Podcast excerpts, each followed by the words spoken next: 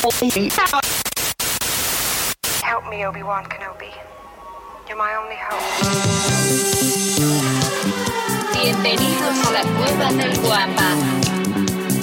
Aquí solo se habla de Star Wars. The Force is what gives the Jedi his power.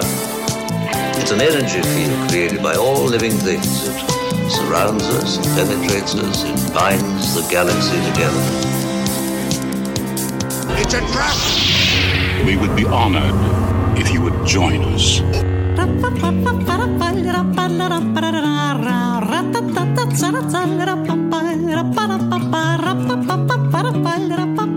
Muy buenos días, queridos guampas, compa auditorio que nos acompaña este día, sábado 20 de mayo del 2023, a una nueva transmisión de Hablando de Star Wars. No es hablando de cómics, aunque ustedes no lo crean, el día de hoy, por primera vez en 200 y moco de episodios, el, nuestro, nuestro jefe comandante davomático y el nuestro grandísimo ser de luz Lucifagor no se encuentran con nosotros. Cada uno tiene hoy sí diversas actividades que le fueron imposible para ellos eh, reunirse con nosotros como cada sábado. Pero sin embargo, estamos aquí nosotros firmes a tiro de piedra para traerles su eh, eh, programa semanal de Star Wars. Permítanme introducir primero a este al crew que se va a integrar el día de hoy. Déjenme, voy integrando a Vic de Diseñoños. Muy buenos días, Vic, ¿cómo estás? Aquí presumiendo al, al guampa. Mi guampita, y como no hay jefe, me traje mi hijo y me traje mi chupe. Estoy Es chupando. todo. Cuando los, los gatos se van, los ratones, ¿o cómo es? Cuando los gatos se van, los ratones hacen fiesta. Salud, güey, no sé. Muy bien, y también le voy a presentar a mi estimadísimo profesor Robert de Arma tu propio canon. Buenos días, ¿cómo están? ¿Qué tal? George, Víctor, ¿cómo andan? Muy Vamos a bien, esperar a ver. bien. Oye, no, no quiero, no quiero compararte con nuestro, con nuestro gran general, pero como que falta musiquita, ¿no? No que aquí no que había como una musiquita y una cosita. Ahorita ponemos música, todo fuera como eso. no sé, tócate unas rancheras. Yo estoy chupando, entonces no sé. Una de José José, ¿qué traes? De- de- déjenme ver si ustedes me dicen si escucha mucho o está bien. Este- esta rolita es propia de nuestro amigo Javi entre Todo su repertorio musical aquí aquí anda. Déjenme ir eh, saludando a la gente que se fue integrando o que se está integrando. Ustedes me dicen si está muy alto si no para bajarle. Este, ya le bajé algo. Pero bueno déjenme ir presentando. Aquí aquí nos mandaron saludos. Carlos García un saludo enorme mis estimados guampas. Si no los alcanzo a ver mañana fiel estaré el lunes oyéndolos. Porque sí recuerden que todos estos capítulos de hablando de Star Wars se este, pasan en las redes, en las plataformas de audio los días lunes, así es que si ustedes no tienen la oportunidad de vernos en vivo todos los sábados, pues pueden hacerlo en el transcurso de la semana a través de las plataformas de audio que más eh, utilicen o que más les gusten, llámese Spotify, Apple, Apple Podcast, iHeartRadio, eh, de Google, no, no cuál es la de Google, Amazon Prime también, Amazon Music. Entonces están disponibles en todas las plataformas de audio en caso de que ustedes no tengan la oportunidad de, de, este, pues de vernos en vivo, pues ya tienen la, la opción de escucharnos en versión de audio, ¿no? Y obviamente pues este programa también se queda, se queda grabado en este pues en el canal de la Cueva del Guampa, que por cierto, pues eh, recordando que eh, este programa no sería nada sino el patrocinio de la Cueva del Guampa, esta tienda física que se encuentra en, en Cancún, Quintana Roo, México, pero que también tiene su contraparte en línea a través del sitio www.lacuevadelguampa.com, el santuario de todos los coleccionistas y apasionados de Star Wars, en donde ustedes pueden encontrar cualquier cantidad de mercancía relacionada con esta bonita saga, principalmente figuras, pero si ustedes tienen algún amigo, compañero, conocido, novia, novia, novia, novio, esposo, esposa, primo, prima, que le guste la saga de Star Wars y no tengan nada que regalarles, pues ustedes pueden acudir ya sea vía online o si viven en Scarif Cancún pueden acudir a la tienda física. Si no hay algo que eh, eh, se encuentre y ustedes deseen, no se preocupen que tanto nuestros amigos Davo, Lucifagor y la Commander con gusto los van a apoyar en buscar ese artículo que, que ustedes este, desean, ¿no? Así es que tengan toda la confianza, pueden depositar su dinero con toda confianza porque es un sitio altamente seguro y es muy comprometido con, con sus clientes, ¿no? Eh, dejen de seguir mandando saludos. Eh, Sara Kenobi, muy buenos días. Sara, ¿cómo estás? Eh, Joao Puente, como siempre, amigazo. Joao, buenos días. Eh, desde Perú. Pato, también, otro, otra persona que se nos integra. Por ahí anda, va a andar Davo, se me hace que lo va a ver. Creo que por ahí quedaron de, de verse, van al mismo evento. Déjenme ver quién más. Este, el profe. Este aquí el profe. está. Hola, profe. ¿Cómo está, Hola, ¿qué profe? Raúl Arriaga, buenos días. Ya es sábado para hablando de Star Wars. Sí, hoy es sábado. Hoy tenemos un programa muy interesante. Este, Edson de mi de, playera. de Mandalore Express. ¿Cómo? Vamos a hablar de mi playera. Sí, a ver, a ver, enséñala, pues no lo alcancé a ver. No, no, Ah. del, ay, ¿no te acuerdas? Del, Ah, sí, sí, sí, sí, sí, ya. De, de- del, eh, del verde del, de Legends, ¿no? Vamos a hablar de, de, y todo eso. No se va a extrañar a Lucifagor, por ahí viene el profe Ru- Roy Fagor. Sí, fíjese, fíjese que dato curioso le, dejó la estafeta, le pidió de favor que, que se pusiera la del Puebla, entonces aquí va a andar este, aquí va a andar haciendo esa contraparte, va a estar navegando entre el lado oscuro y el lado luminoso. En vivo sin los patrones, sí, fíjate que hoy no están, déjenme seguir viendo qué más hay por aquí. Eh, bajen los precios a la cueva del Guampa, ah, eso sí, ahí habría que, eh, eso ya es directamente, le vamos a pasar el dato a, a Davomático para que él vea este, ese tema, ¿no? Víctor Torres dice por aquí, saludos Guampa, un fuerte abrazo desde Lima, Perú, también un fuerte abrazo para ti, este, Víctor, muy buenos días.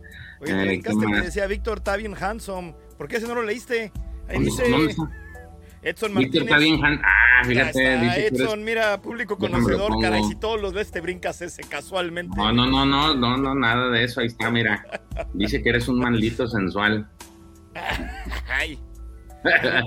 Mira, pero mira, no te preocupes, también este, eh, tiene amor de tipo 2, dice. Ahí está, ahí está. Híjole, al, al Dice que la-. No, no, no, no, se- no se, no se celoso, profe, no se preocupe. Dice que la fuerza nos acompaña desde España. Aquí me salté uno que dice Sarita que no vi hablando, uno hablando de Jedi Survivor. Fíjate que está muy bueno, estaría sí, interesante. lo necesitamos. Lo, lo vamos a apuntar ya que la mayoría ya ha terminado el juego, porque no lo hemos terminado. Creo yo que está, algunos van más avanzados que otros, pero ahí vamos, ¿no? Y Gerardo Vázquez, este, buen sábado, amigos Guampas, gusto en saludarlo. Muchos saludos, Gerardo, como siempre. La camisa por la empresa, pues claro, hay que ponerse la del Puebla. Muy bien. Este, pues hoy tenemos un programa muy interesante que vamos a ir este, tratando conforme vayan pasando estas tres horas que tenemos que llenar. Así es que vamos a ver cómo le vamos a hacer, pero lo vamos a llenar. Y miren, ya llegó Pepito. Muy buenos días, Pepe, ¿cómo estás? ¿Qué tal, mi querido George Davo?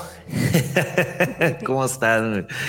Muy bien. ¿Qué tal, mi querido Víctor? Profesor, ¿Cómo estás, muy buen Pepito? día, querido Guampa Auditorio. Un disculpa por, una disculpa por la tardanza, pero este se me atravesaron un par de cosillas. Un par de fin. sábanas, no te preocupes. te No. ¿cuál par de sábanas, güey? No, no, no. Es, eh, es un par de cosas, punto. Bueno, no te preocupes, Pepe. Bienvenido. Qué bueno que nos acompañas. Bueno, pues como ustedes ven, no está Davo, no está Lucifagor, y, pero el show tiene que continuar, así es que déjenme, pues vamos a tener que empezar con las efemérides. Vamos a destrozar las efemérides al puro estilo, ahora sí, de, de lo- del resto, porque entre todos vamos a ir peloteándolas. Eh, fíjense que no sabía, no sabía, digo, le, ahora sí que voy a echarle flores a, este Lucifagor porque de verdad es una chinga hacer las efemérides, ¿eh? No lo creí hasta el día de hoy que me dijeron, no, pues ahora tú te las vas a aventar. Y yo, ay, cabrón, sí está, sí está rudo. Así es que cada que vean la, o escuchen las efemérides, de verdad, es, es, este, es algo interesante hacerlas. Eh, vamos a empezar. Fíjense que el 23 de mayo nació el señor Robert Watts. Este, es un productor de cine británico más conocido por su trabajo en Star Wars e Indiana Jones. En los 60 trabajó como manager de producción y manager de locaciones en películas como Darling de 1960, la película de James Bond You Only Live Twice, en 1997 y 2001 Odisea del Espacio. Él inicia en Star Wars como supervisor de producción y de ahí se hace pues amigo de George Lucas, trabajando como productor asociado en El Imperio Contraataca, coproductor del Regreso de Jedi, productor asociado de Indiana Jones, Cazadores del Arca Perdida y productor de La Última Cruzada también de Indiana Jones. Este señor pues tiene un vasto este, pues, ¿qué será? una gran cantidad de producciones en las que participó. Digo, aquí nada más mencionamos algunas porque, pues, sí tiene este, una gran cantidad de, películas, lo cual, pues, da de, que el, el, tipo, pues, es muy chambeador. Entonces, ahí está la primera efemérides. No sé si tengan algún comentario al respecto de este, este señor. Sí, yo, yo te iba a preguntar, George, ¿cuál fue la película que dijiste en 1960? ¿Cuál? La, primera película. La primera película dice que era este Darling de 1960. Ah, Darling, ya. No sé por qué me, te escuché Daryl. No, Darling de 1960. Daryl era la del niño. Sí, la del niño, güey. Que era, ah, era, un robot. Un robot, ¿no? Un cyborg, sí, haz de cuenta. Un cyborg, sí, sí, sí.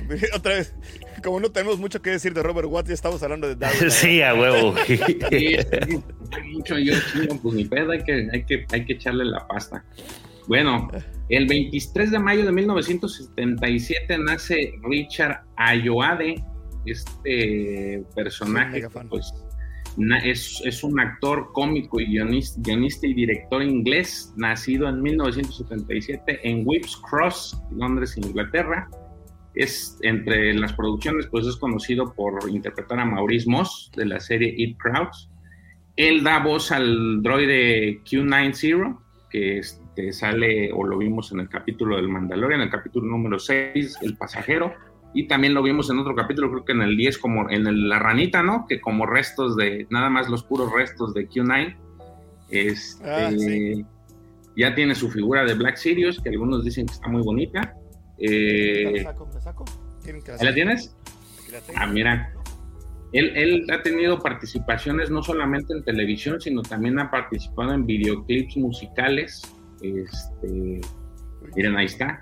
Ahí está la, figura de, Richard Ayoade. Q9.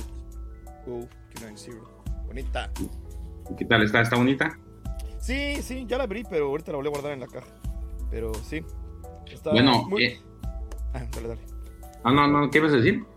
No, que este tiene un acabado metálico bastante padre que me gustaría verlo más en Star Wars, pero no sé, inclusive al otro droide, digo, ya estamos hablando de figuras, pero inclusive al otro droide, al, al ¿cómo se llama? Al Dark. Le pusieron como un, como un plástico medio plasticoso, pero este tiene como sus detallitos metalicones. Me gusta bastante, no se alcanza a ver bien, pero bueno. Este, está padre, está, bastante, bastante padre. Medio chirris, pero padre. Perdón. Pues ahí está Richard Ayoade. Él ha dirigido varios videos musicales para Arctic Monkeys. Digo que banda muy conocidísima. Este, principalmente. De hecho, aquí en su palmarés tiene, ha trabajado para Arctic Monkeys, Super Furry Animals, Vampire Weekend, The Last Shadow Puppets, eh, eh, los Ya Ya Yeahs y Radiohead, entre otros. Radiohead estuvo en, el, en una canción que se llama Tinker Tailor Soldier Sailor Rich Moon Poor Man Booger Mantif. Así se llama la pinche canción. Es un, es un libro, Tinker, Tinker, Taylor Soldier. ¿Cómo se llama? Tinker Taylor, Taylor Soldier, Sailor, Rich Man, Poor no, Man. el libro se llama, es un libro de espías que se llama Tinker Taylor Soldier Spy. Ah. Es, un, es, un, thriller de espías. Hasta hay una película. de hecho, hay dos películas, sí. Muy, la película es muy buena. Sale este, este actorazo. Gary Oldman. Gary Oldman, exactamente. Sale Gary Oldman y el libro también es muy, muy bueno. De ahí viene.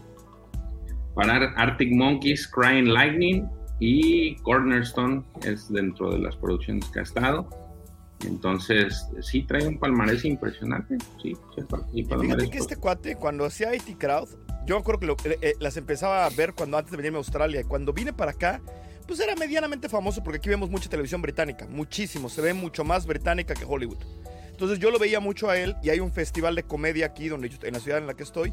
Y vine un par de veces y lo fui a ver y es un tipo muy tranquilo, muy seco, muy, muy seco, pero muy tranquilo, muy, o sea, es pues, sobre todo, más que todo lo que, lo que dices, es comediante. Y como comediante es el güey más relajado del mundo. Creo que ahí tiene un par de historias medio de terror porque se ve que sí tiene como unas broncas de ansiedad medio grave de que la gente le hable y así, que como que se le bota la canica. Pero fuera de eso, yo que lo, lo- lo he visto en vivo un par de veces, bien, bien, bien tranquilo. Pues miren, ahí está. Este, La de, la, la de IT Crowd es buena, güey. Para aquellos ñoños, este. Está chido todo el, el desarrollo del sótano de que, ah, tengo un problema. Ah, ve al sótano, güey. es buenísimo. Sí, sí, yo le tengo mucho cariño a esa serie. Mucho, mucho. y Ah, la primera ya, ya temporada escucho. fue de las veces que más me he reído. Me parece un cuate simpatiquísimo. Hizo una voz muy, muy buena ahora para la película de The Bad Guys, que sale de Hamster. Excelente. Excelente, excelente trabajo de voz. Si no la han visto, es el que hace la, la voz del malo. Bueno, no la he los visto. Mis hijos ya la vieron, pero yo no la he visto. Bueno, ve- vayan a ver porque además visualmente es una chulada. Pues bueno, ahí dejamos al, al señor Richard Ayoade, espero que lo haya dicho bien. El 25 de mayo de 1935 nace George Rubisek, este actor australiano, eh, director de diálogo, eh, adaptador de scripts a lenguajes de versión inglés, eh, que pues eh, traba, él tiene su participación como el comandante Pragi. Eh, no sé qué más hay, este, es, es este, dentro de lo poco que ha hecho, fue lo que, lo poco que tiene, o lo poco.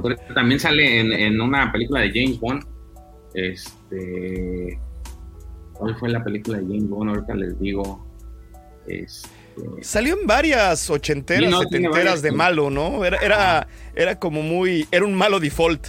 Era como un, como un, este, un malo clip art. Ya sabes, lo bajabas de la biblioteca se y le llamaba estabas. Stronger What One Captain. En inglés, no sé, yo la verdad no me gusta Bond y les voy a ser sincero, no he visto más que una. De ahí en fuera no. Pues fuerte declaración, ¿no? Decir no me ¿No te gusta. gusta qué? ¿No, te me gusta qué? No, hombre. No me ha llamado la atención nunca, güey. Mm. No, bueno, no es que no me guste, hombre. no me ha llamado la atención nunca. Nada más eh, le- vi la de James Bond, la donde salía este actor. Cristi, Mira, Esa Sí, sí. mera. Es ya viste. Tengo el juego de es de GoldenEye, ¿no? 64 de, James Brosnan, ¿no? Pierce. Brosnan, Gol- GoldenEye. de GoldenEye de Pierce Brosnan de Nintendo 64. Sí, es, es, la, es la única que he visto y eso casi casi fue por el juego. No, no, no, no, no soy muy asiduo, fíjense. A ver qué, a ver qué sucede la siguiente semana, porque seguramente Davo y Lucy Juego me van a tirar. Pues, pues, mira, a, Lucy. a- a mí me Ahorita gustaría. le voy a hablar a Cristi, güey. Ahorita le voy a hablar Exactamente, a era lo que iba a decir. Debe haber sido un cristidato, ¿no? Este, No, pues mejor, mejor, me, mejor me humillo yo solo. güey. Así como la película, yo me salgo solo. güey. Entonces. sí, no, no, no, sé, por eso les digo, no, no sé quién sea ese, ese personaje. Vamos, vamos a tener que hacer una sección educando a George y Sí. todas las cosas que tiene. ¿Qué le falta? Este Claro. mono se llama IT y quiere llamar a casa, güey. Ok. Este mono se llama Bond. James Bond. Pues yo soy Bond, sé Bond. Este. No, tú eres Bon. Güey, Fue Bon. Pepe, no andes, no andes este, diciendo esas cosas, no, no- andes este, diciendo esas cosas en público. ¿Qué va a decir la gente?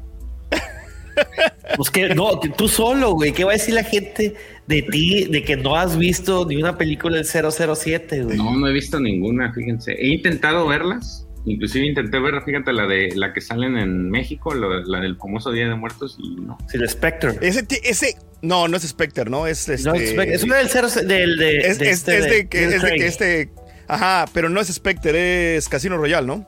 No, pero casi no, No, no. no. Sí fue Spectre. Sí fue Spectre, ¿no? Si no, es No fue la no, Casino Casino Royale. Royale, no, perdón. En ah, Casino- no Casino en Casino- Royale. eh, Quantum of Solas, perdón, quise decir. Ándale, sí, ¿cuánto? Ah, Eh, ¿Sabes cuál te recomiendo muchísimo? Skyfall. Si vas a ver una, ve Skyfall, que para mí es la mejor de James Bond de los últimos peliculón. Película. No, yo, yo creo que sí debería. Bueno, ok. Si queremos educar a George, hay que educarlo de la forma como debe ser. Primero que se Lo vas a Sean mandar con Connery. Pierce Brosnan. No, primero con Sean. Connery. Primero Con- con Sean Con Connery. Sean Connery, perdón, quise decir Sean Connery. Sean Este, Connery. luego ya Pues sí, que se salte las de Daniel Craig, porque ese es un, ese es un círculo que se abre y se cierra. O sea, tiene un inicio y tiene un fin. Cosa que nunca había sucedido en una película del 007. Claro. ¿Estamos de acuerdo? Y luego ya Pues es que las de Roger Moore, las de Roger Moore y las de, y hasta un poco las de Pierce Brosnan son más casi de comedia, como ya muy payasas y así. Son lo que, lo que se les conoce como películas campi. O sea, chistositas, medio bobas. A mí me gustan más, personalmente. Aunque me encanta Skyfall y me gusta Daniel Craig, me encanta la idea de, de idiotez, de que dices, ¿qué es esto? O sea, en Moonraker con Roger Moore hay cuates sin, sin nada en la luna flotando, sin traje. O sea, es así de...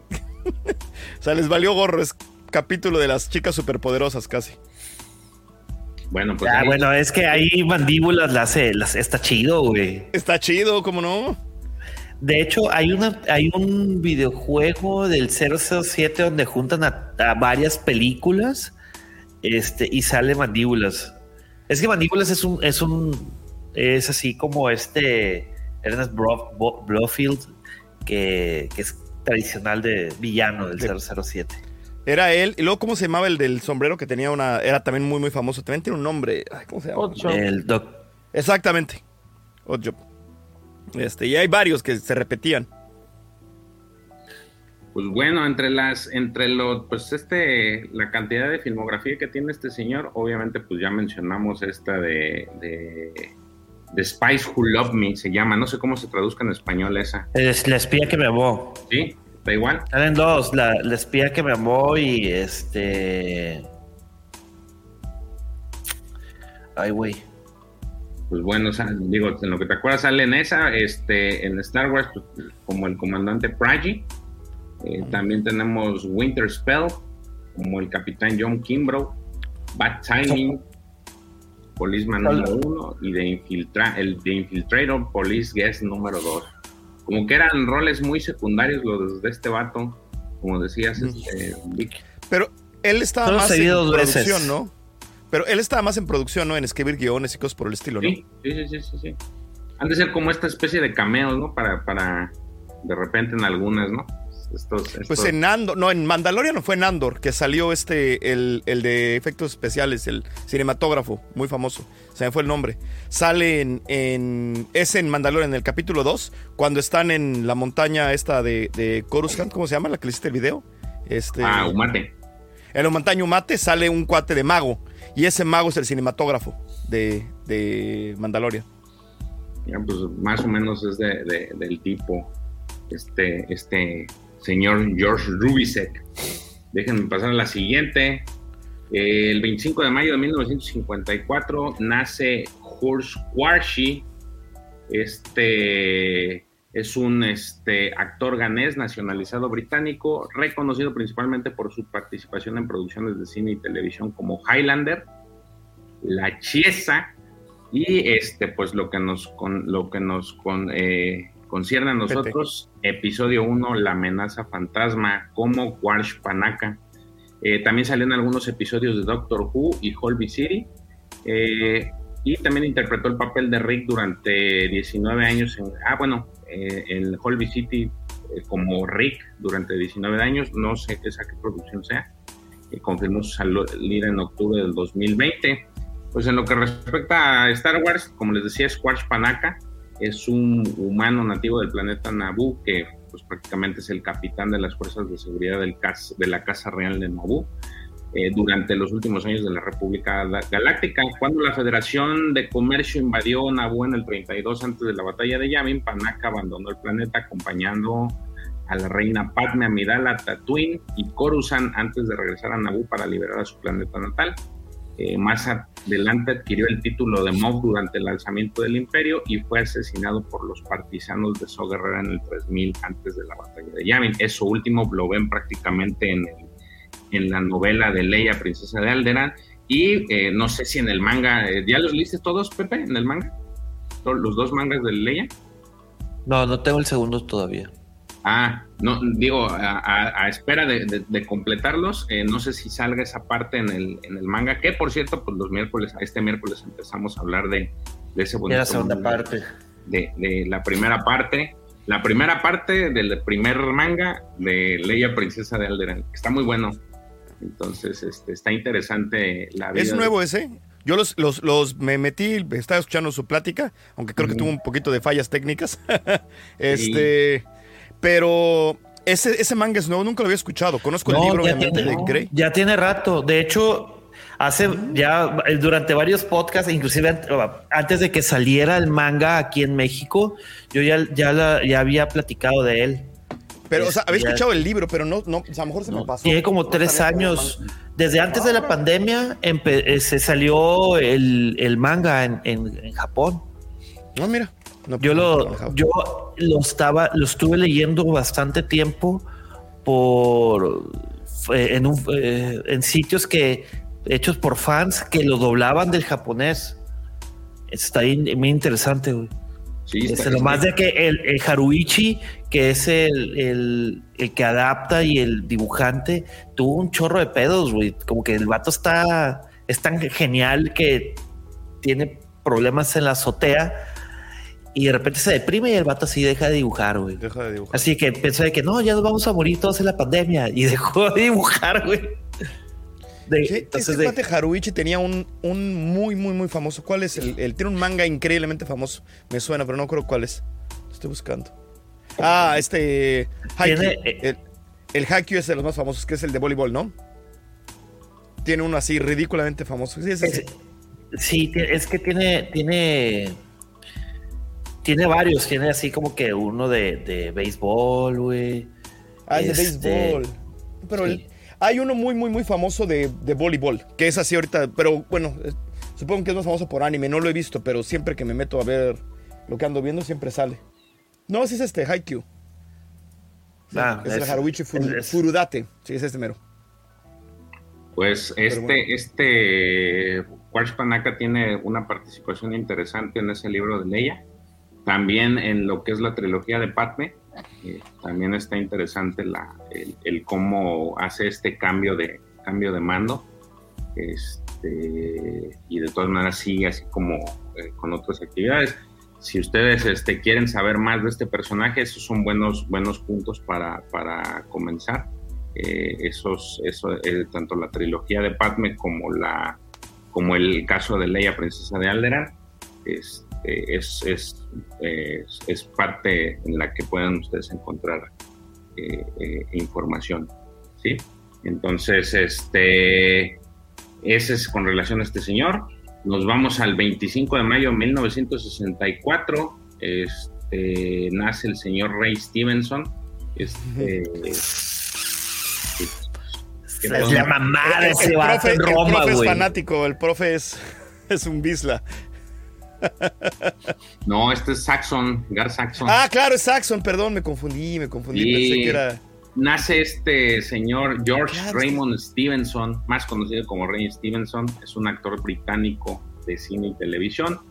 Eh, es famoso por haber interpretado a Tito Pulo en la serie Roma. Esa este, también es una serie muy reconocida. El célebre Capitán Barba Negra en la serie de Black Sails. Ha estado en, en producciones rudas.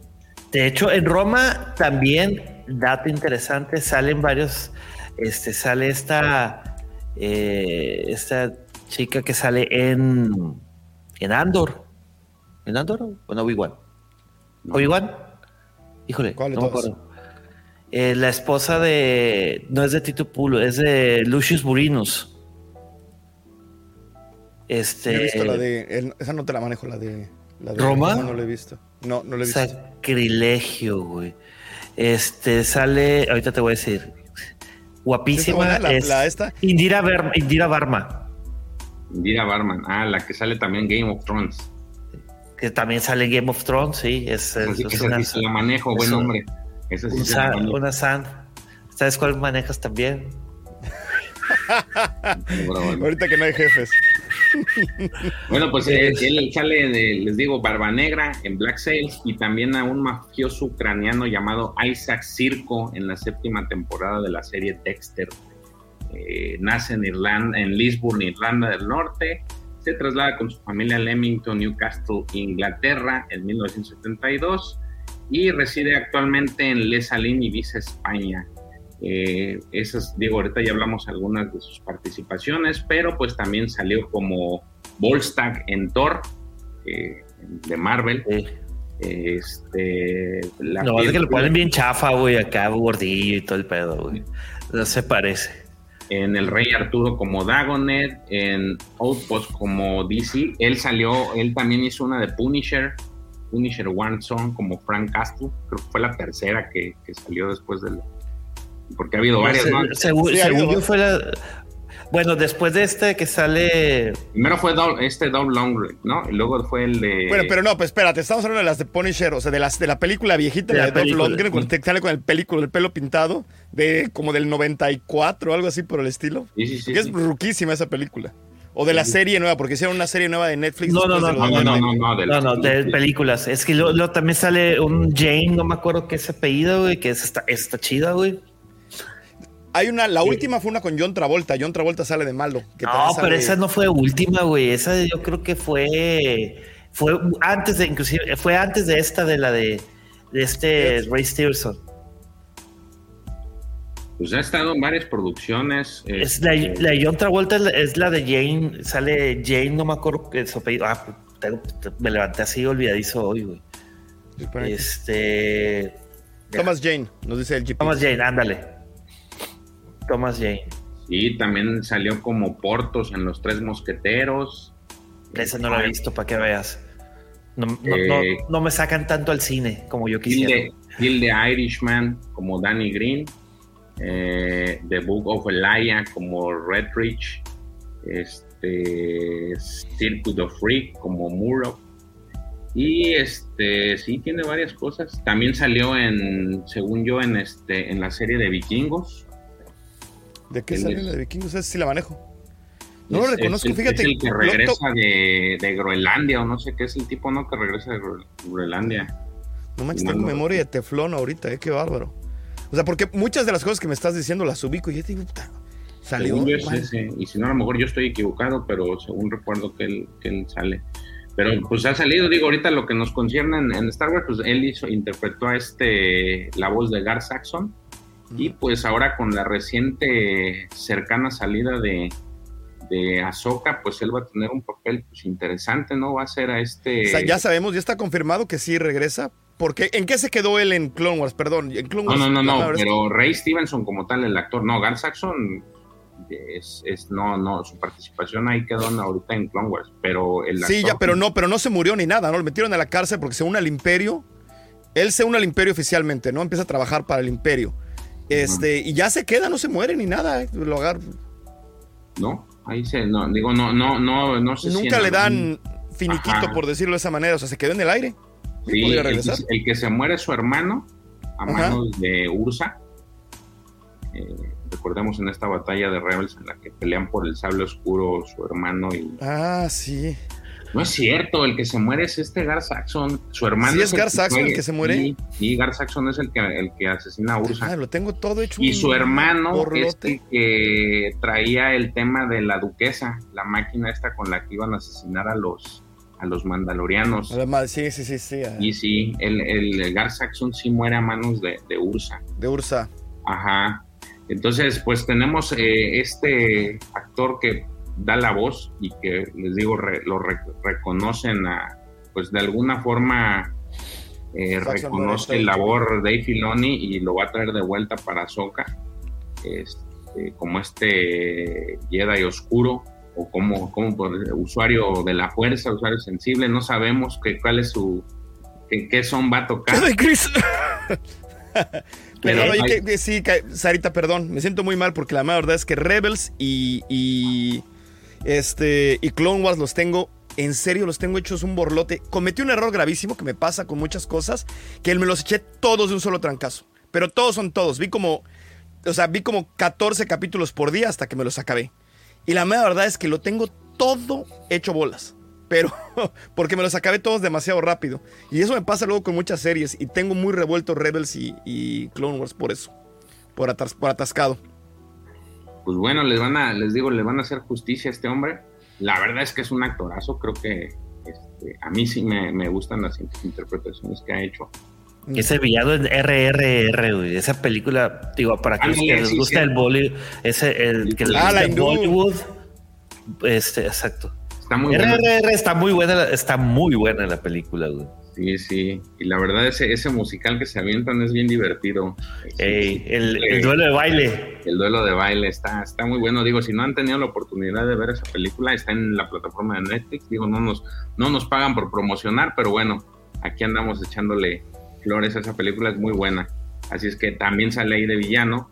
Este, entonces, otro, otro lugar en donde pueden conocer pues más de, de- de lo que ha hecho el actor, ¿no? Este, en otra, vámonos con otra. El 25 de mayo de 1977, pues sale a la luz eh, Star Wars A New Hope. Fue la primera película que se estrenó de la saga de Star Wars y se ordena como la cuarta en términos de su cronología interna. Dos filmes siguientes continuaron la trama de la trilogía original, que son El Imperio Contraataca y El Retorno del Jedi, mientras que otra trilogía, que es la la precuela, La amenaza fantasma, El ataque de los planos y la venganza de los Sith, describirían los eventos previos a la Guerra de las Galaxias, centrada en torno al antagonista principal, Darth Vader, el despertar de la fuerza, fue el capítulo posterior a la trilogía en el episodio 7, formando así una nueva trilogía. Este, pues, ¿qué más se puede decir de esto? A partir de su lanzamiento mundial, ha sido considerado un hito en la historia del cine, principalmente por el uso de efectos especiales innovadores de la época. Además, en es una de las historias más exitosas de todos los tiempos, así como una de las más influyentes en la cinematografía contemporánea. Obtuvo seis premios Oscar de un total de 10 nominaciones, incluyendo la de Mejor Película, cuyo Oscar correspondiente perdió frente a Annie Hill de Woody Allen. No sé si tuvo usted oportunidad de ver esa o alguno de ustedes han visto la de Annie Hill este, de Woody Allen. No, no, voy a decir un sacrilegio, pero no, no soy muy fan de Woody Allen.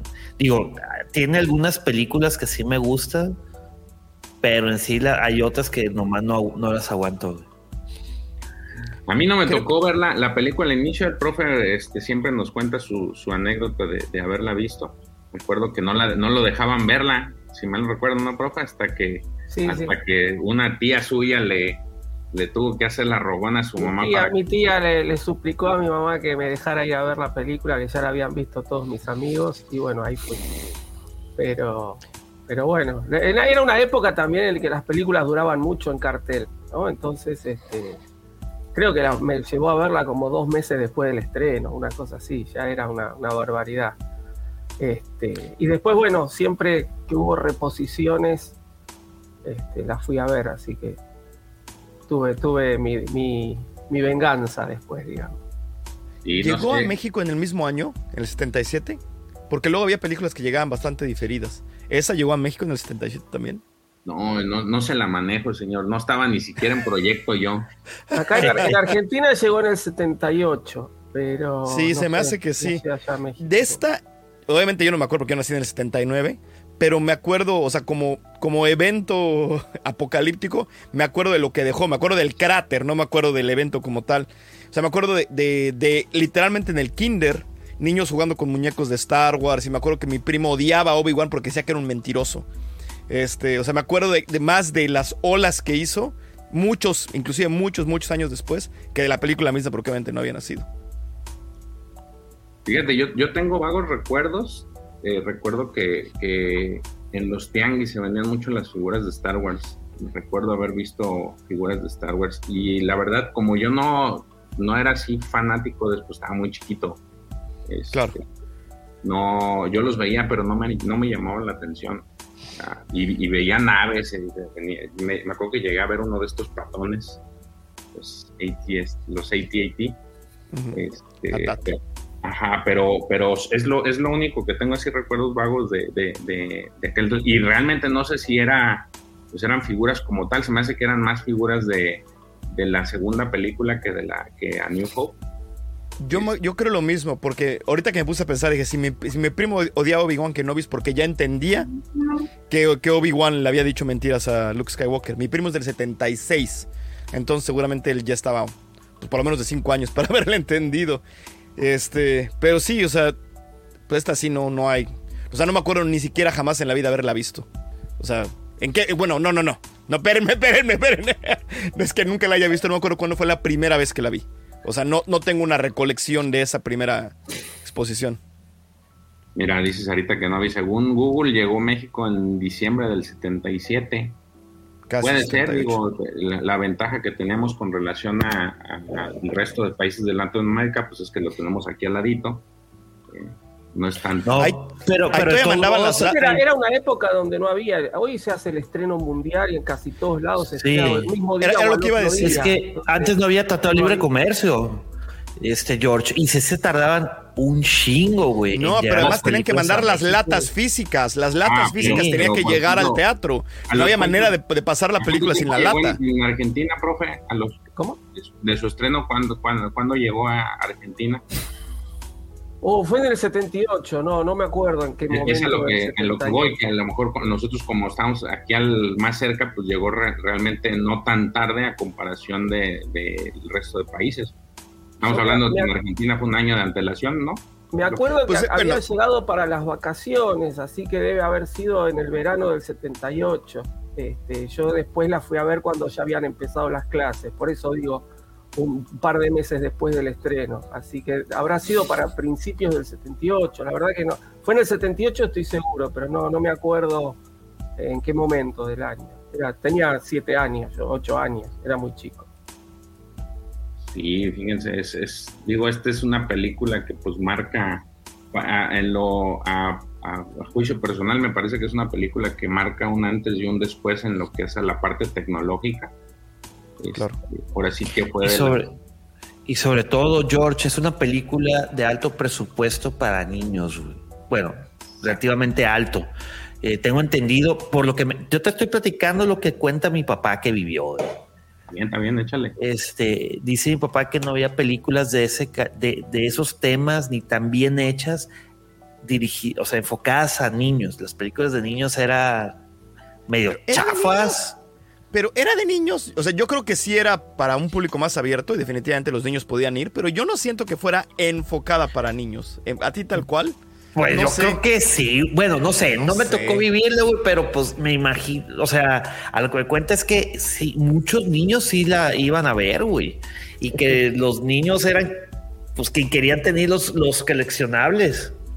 Claro, pero, o sea, no, no, el fenómeno no, nadie lo va a negar, ¿no? Y que, y que tantos niños como nosotros nos, nos encontráramos ahí también nadie lo va a negar.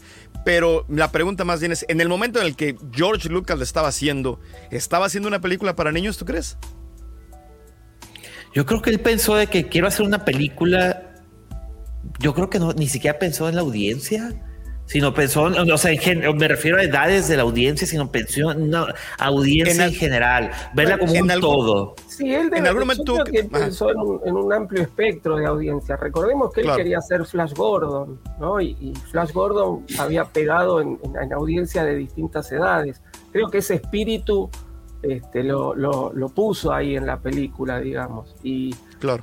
eh, pegó mucho en los chicos, pero, pero también creo que estaba pensado para, para un público adulto. Él quería un público de amplio espectro. De hecho, el merchandising en aquella época no, no estaba pensado para adultos.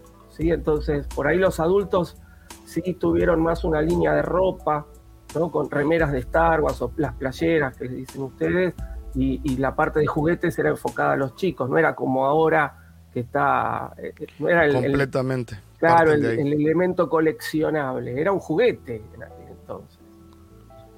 Sí, sí.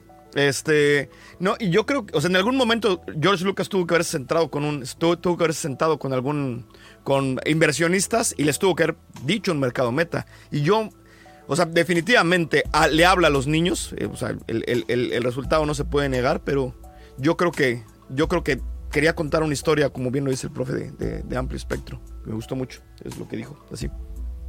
Sí, me parece que, eh, digo, es una película o es una, sí, una película que marcó un antes y un después en todos los aspectos. A mí particularmente creo que la parte de este, de tecno- la parte tecnológica es la que, que le dio un, un, este, un valor mucho mayor. Digo, la, la historia es realmente una historia muy atrapante, te atrapa, eh, te atrapa y te envuelve, pero creo que si no hubiera tenido toda la parte tecnológica o todo lo que, lo que hizo a nivel tecnológico, me parece que a lo mejor hubiera sido una película que no hubiera este, tenido tanta trascendencia, pero la gente salía alucinada de, la película por ver todo esto y, sorprenderse con todo lo que se había hecho, que para aquella época eh, siento que era algo nuevo, algo novedoso.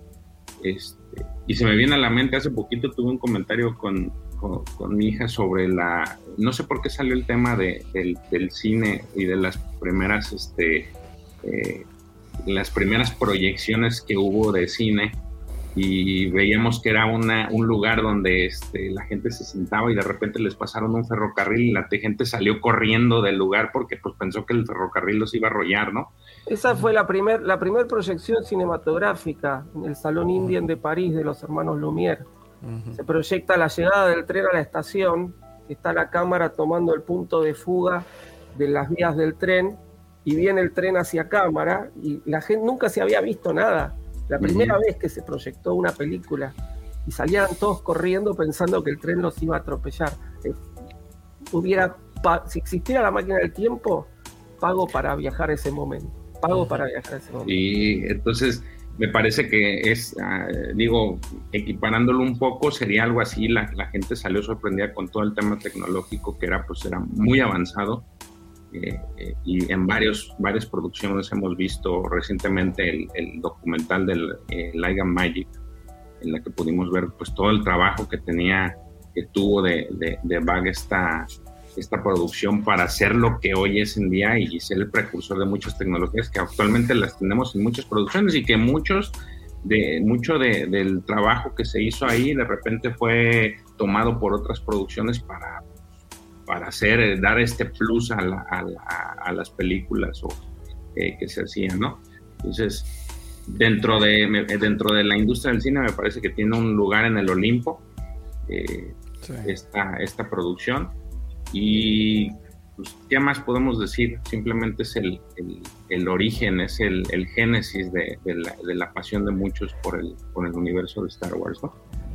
Mira, eh, agregando a eso, una de las cosas que poca gente habla es eh, el, el, la dirección de sonido de esta película es algo que nunca se le ha puesto tanta atención a una película. Es algo espectacular. La cantidad de tiempo que se le dio a, a, cada una de... Pero los sonidos más básicos inclusive. O sea, podríamos hablar del sable láser o de la respiración de Vader.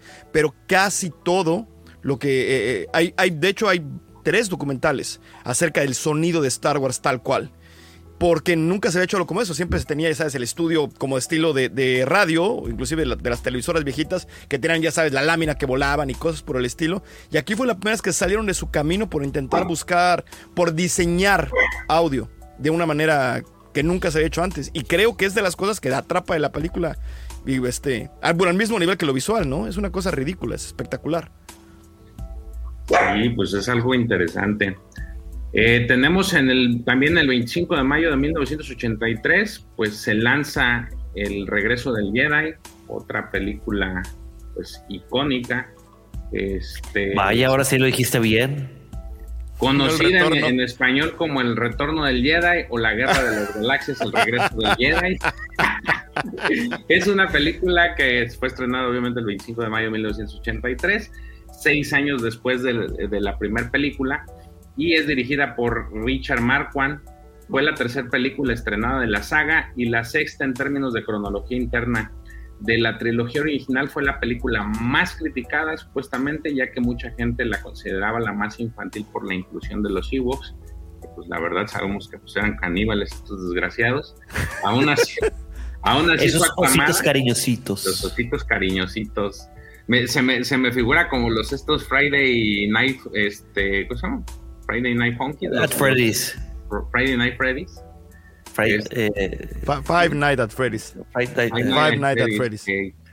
Aún así fue aclamada por la mayoría de la gente que la considera una gran conclusión para la saga. Muchos la toman como la, la, la película, la mejor película, ¿no? Digo, en, ustedes en, en, su top, ¿en qué lugar está esta? Segundo lugar para mí. Espérate, ¿de qué estamos hablando? Del reg el regreso del Jedi. Ah. Fue trampa. Sí, No, para mí es el Imperio contraataca y luego el regreso El- del Jedi. No, para mí the es- Jedi. Para mí es el, el- es el Imperio contra. Bueno, es que las tengo los dos. Star Wars, la original, episodio 4, New Hope, es- y está a la par con eh, el Imperio contraataca. ¿Por qué? Porque Star Wars, como bien lo comenta George, es el génesis de todo. güey. Lo que sienta las bases de una gran y, medio accidentada saga.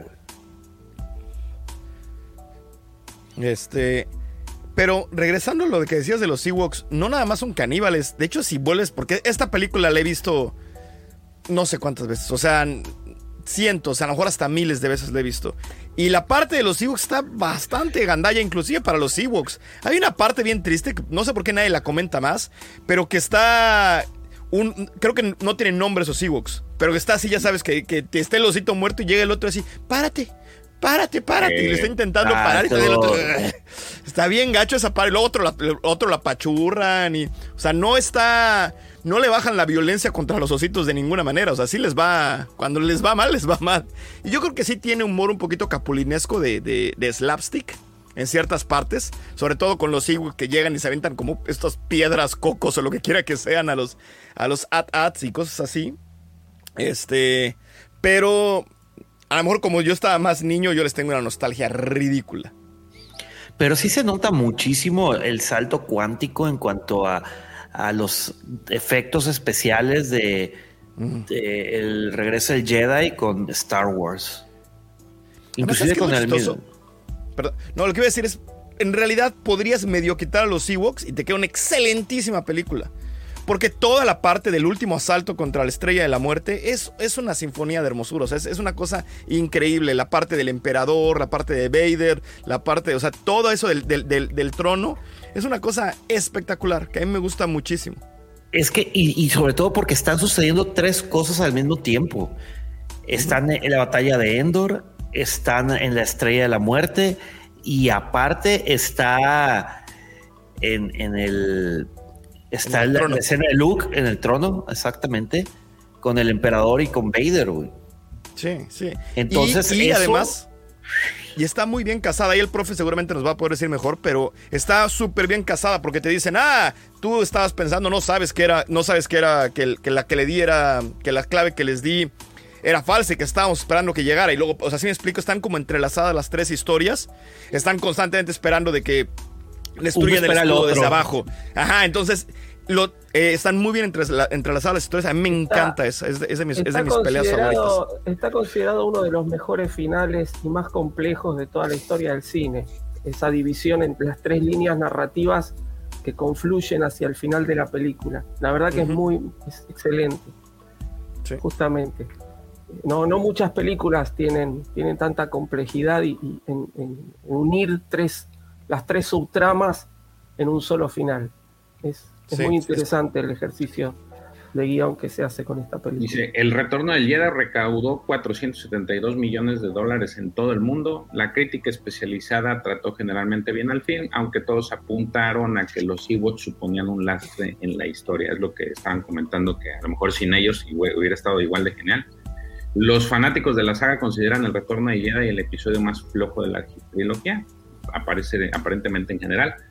Este, en otro dato curioso, el febrero de 1996, la revista americana Cinescape, Irving Keschner, director del Imperio Contraataca, expresaba de manera contundente su, su opinión sobre el regreso del Jedi. Le falta unidad, no parece seguir un una progresión dramática lógica. Además, yo nunca habría mostrado el rostro de Darth Vader. El Imperio Contraataca se le ve la cabeza durante un segundo y nada más. Cuando de pronto resulta que Vader es un hombre normal con un par de heridas en la cabeza, me pareció un timo. Después de verla, siento que no haber querido dirigirla. Uy. Qué caray, está, está Qué interesante. Bueno, igualmente el, el problema de, de Kirchner con Lucas fue en el Imperio Contraataca, porque Lucas es un tipo que quiere dirigir todo, más allá de que él no era el director, siempre estaba en el set y Kirchner lo terminó echando del set. Le dijo, el director soy yo. Y, y entonces en el regreso del Jedi, Mark One, en cambio, este, lo dejaba a George Lucas hacer lo que quisiera. Inclusive hay muchas secuencias dirigidas por el propio Lucas, más allá de que figura en los créditos solo Mark One como director. Este, y, y bueno, mucha, es decir, es- está la anécdota de que George Lucas llegaba al set y Marquand le decía, bueno, esto, esto es todo lo que está programado para hoy. Él lo veía y le decía, no, esto cambialo así, esto cambialo así, esto, y, y el otro iba y lo hacía, ¿no? Entonces, este, sí, Sí, sí, se cuadraba. sí, sí, sí, está más plasmada la visión de George Lucas en el retorno del Jedi que la de Marquand. Y en cambio en el Imperio Contraataca es pura, puramente la visión de Kirchner. Por eso después Lucas en las ediciones especiales le cambió unas cuantas tomas al Imperio Contraataca. Quiero decir, esta es la primera. No sé si fue la primera. No sé si fue la primer- primera película que vi en el cine, pero fue la primera película de Star Wars que vi en el cine. Eh, me acuerdo de. eh, no me acuerdo tanto de la película, me acuerdo de partes de la película. Pero de hecho, acabo de subir un short ahora en el canal precisamente de que esta es de mis primeras memorias en mi vida. Me acuerdo de mi ¿En qué- mamá escuchando. ¿Mandé? ¿Recuerdas en qué cine la viste? No me acuerdo en qué cine la vi. Me acuerdo, de lo que más me acuerdo es de mi mamá escuchando el radio para ver dónde le iban a poner. Me acuerdo muchísimo eso, me acuerdo de la sala, me acuerdo de todo eso, porque quería ir a verla según yo. Y la película estaba en inglés. O sea, no, no había, no había doblada. Entonces la fui a ver y estaba en inglés, no entendí nada. Pero cómo me acuerdo de Darth Vader respirando y del, y del sable y de esa escena final y de los Ewoks y... O sea, para mí fue una cosa... Y no entendí nada y creo que pasaron años antes de que siquiera entendiera las guerras de las galaxias. Pero dejando esa parte de fuera, me acuerdo de la experiencia, o sea, me acuerdo de haber salido cambiado, de haber visto esa película a los, no sé, cinco Iluminado. años. Iluminado. Eh, no sé cuándo haya salido en México, este, pero yo creo que haber tenido como unos cinco años, entonces, o sea, no, obvio no lo entendí nada. Bueno, ahí está para la anécdota. 25 de mayo de 1983 se lanza el regreso del Jedi. Eh, pasamos de aquí al 25 de mayo del 2018. Este, aquí tenemos una caída en las efemérides porque sale a la película Solo, una historia de Star Wars. Este, dijo, para muchos no les gustó, a mí la- particularmente sí me gustó, me divierte mucho.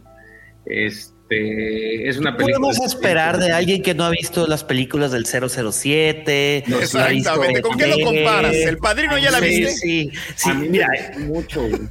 ¿Viste el Padrino, la trilogía? Sí, claro, es muy buena. Ah, bueno, pues no, es que no, ya, no, ya no me sorprende nada, George. Es que mira, si has visto tres películas en tu vida, pues obviamente todas están buenísimas. hace- en la pandemia la vi, en la, en los, en la, en la cuarentena de la pandemia me aventé el, el padrino y no, es una. Apenas. Sí. A mi hijo de su madre. La cara del profe. Me encanta. No soy, no. Este vato, güey. Oigan, ya la vi. ¿Qué Tiene- Pero ya la vio, ya la vio. O sea, por favor, se No, está superando. fíjate, sí, no eh, no eh, se o sea, burlen. sí, sí. eh, en la vida cinematográfica de George apenas tiene como que siete años, güey. Cualquier cosa que le pongas lo va a sorprender, güey. Oigan, a ver, a mí, a mí me tiran mucha viga por no ver cosas, pero el, el checo tampoco, y ese no le dicen nada. No, espérate, güey. Pues, o sea, que sí, yo voto Es que no está aquí. No, para empezar, Serge sí vio la del padrino, güey, cuando debió haberlas visto, güey. Sí, Sí vio la de no cuando la debió haber visto. Ya ese ¿No no, ha visto dice cuál? nada. No ha visto Avatar ni Titanic y él no le dicen nada. Pero Ay, ahora estás Titanic, comparando, güey, estás comparando Avatar y. Titanic con el no, no, padrino. Puta. Hay que salirnos del tema. Salió en el 2018 solo Y se chingó. y es de las producciones más criticadas, de, y incluso dentro del, pues ahora este cambio de mando de, de, de Lucasfilm a Disney, creo que es de las peores rankeadas. Este, Ahorita yo creo que hay peores, pero bueno. Ahorita yo la celebro a comparación de otras, pero bueno, no. eh, Oye, eh, este, espérate. Eh, yo me acuerdo haber visto de cuando fui a ver solo. Estaba. Eh, no, no la vi solo, güey. Ah. Simplemente eran otros tiempos, eh, eran otras situaciones, güey. Este. Yo acuerdo que estaba a punto de salirme de la sala, güey, cuando empezó con esa madre de. Tengo un detonador térmico. No, lo hiciste con la boca. No, no, sí tengo un detonador térmico. Y yo, esa mamada que es, güey. Era, como humor de Marvel a veces, ¿no? Se sentía como un poquito el, un Me Too de, de humor de, de James Gunn o de Taika Waititi de repente. O sea, a mí me cae muy bien él. Me cae muy, muy bien este. ¿Cómo se llama el actor este? El, el, Gambino, este. El, de- solo. Sí. Ah, Alden. Sí. Alden? Ehrenreich. Yo creo que deberían de No. algo que no, miren, algo que no Sí, mencionan sí. es que ¿Qué- ¿Qué deberían hace de- de Han Solo? Es Alden, Alden Sí. Ehrenreich. Ah, claro, no, no, no, perdón, perdón, estaba pensando en Lando. y se lo saben de ¡Qué bárbaro! No, Traigo, es, traigo este, una Donald- dislexia hoy. Estaba pensando Donald, en Lando, estaba Donald pensando en Lando. Lando, Lando es Donald Glover. Donald Glover. Donald Glover, Donald gracias, Glover. eso era lo que quería. Hijo, qué bárbaro. él es de lo más rescatable de la, de la, de película. A mí me cae muy bien. Me- sí, a mí me cae muy bien. Era lo que iba a decir. Este Donald Glover me cae muy, muy bien. Y creo que hace medianamente buen papel. Pues miren, esta Muy bien. película es, causa bien. mucha controversia. ¿Qué pasó, profe? No, que está muy bien como Lando, Donald Glover. Es Sí. De hecho, este volvió a salir por ahí el rumor en el timeline de que Lando ahí sigue. Este, y eh, recientemente le hicieron una entrevista a Donald Glover en el que él decía que pues, sí le gustó mucho, mucho trabajar en, en solo y que pues él no le hace el feo. Entonces, de, de esas entrevistas ya sabemos que después sí sale que, que van a chambear. A mí les digo, eh, me parece que fuera de, de si les gustó o no y qué tan mala fue, creo que este, esta película le ayudó a Disney a crear un precedente y aprender de sus errores, que es lo que lo más interesante, ¿no? Porque a partir de ahí empezamos a tener otro tipo de producciones en las que ya tuvieron un poquito más de, y de, de mejora, llámese Mandalorian. Es, digamos que después es- fue, el, fue el, este, como que recularon un poco. Eh, No, yo creo que lo que marcó, lo que marcó ahí el precedente fue la de Rogue One, güey. Yo Pero de ahí solo. no, de, No, yo no, digo a solo, solo marcó un quiebre. Solo marcó un quiebre. Ah, pero marcó un quiebre este, entre episodio 8 y solo marcaron un quiebre en, en- y definitivamente entre el fandom de. Kennedy la trae, o sea, ya está dicho por ella que- que Tuvimos, tuvimos episodio 9 para cerrar la trilogía y después en cine no tuvimos más nada. Pues que también, ¿qué más queríamos? Hijo, qué bárbaro. Cuando la, la idea había sido hacer algo tipo Marvel, sacar. Y ahorita, 800 ahorita vamos a platicar. Ahorita vamos a de platicar de las noticias, pero yo ya veo muy difícil que, por ejemplo, cosas como de Acolyte realmente pasen, ¿eh? Yo ya, yo ya le estoy dudando.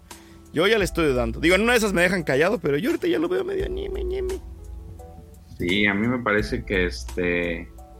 A mí me parece que esta, digo, hacerle el feo, pues sí, pero es parte de lo que hace Disney para recular. Les digo, Katy Kennedy ya lo expresó, de que literal, pues sí, sí cometieron sus errores en esta. Eh, me parece que dentro de muchas cosas que, que le jugaron en contra, pues fue también traer el, el- el- la inercia de la película de episodio 8 este, creo que también le, le, le, le, ayu- le fa- le desfavoreció esa parte. Y lo otro es, eh, pues, haber elegido a este Aiden. ¿Aiden qué, profe? De Ehrenreich. Como solo. Me parece que es, creo que la- el punto, de- de- dentro de todas las cosas que, que se argumentan sobre lo mala que es la película, me parece que esta es una de las más importantes, el actor de, de solo, porque al final creo que no conecta con mucha de la audiencia eh, fanática de Star Wars, eh, no así como por ejemplo Lando, me parece que dentro de todos los personajes eh, que, pues se supone que ya eran personajes conocidos, me parece que él es el que realmente se lleva, se lleva el papel, o sea, sí, le, sí se ajusta lo que es él como, como actor, pero no así con este Aiden, ¿no? Eh, Es que tiene una Oye. piedrota que levantar, George. O sea, tenía, imagínate, después de George, este, iba a decir George Harrison. ¿Qué tal? ¿Qué tal? ¿eh? Después de Harrison, ¿Qué le- qué le No te quise dormir un ratito. Es muy tarde en Australia. Es muy tarde, estoy Australia. hoy, pero on fire, ¿eh? qué bárbaro. De Harrison Ford, sí es una piedra muy grandota. O sea, la verdad es que sí estaba muy difícil. Necesitabas un home run y no lo Oye, tuvieron. fíjate, creo que, bueno, no creo.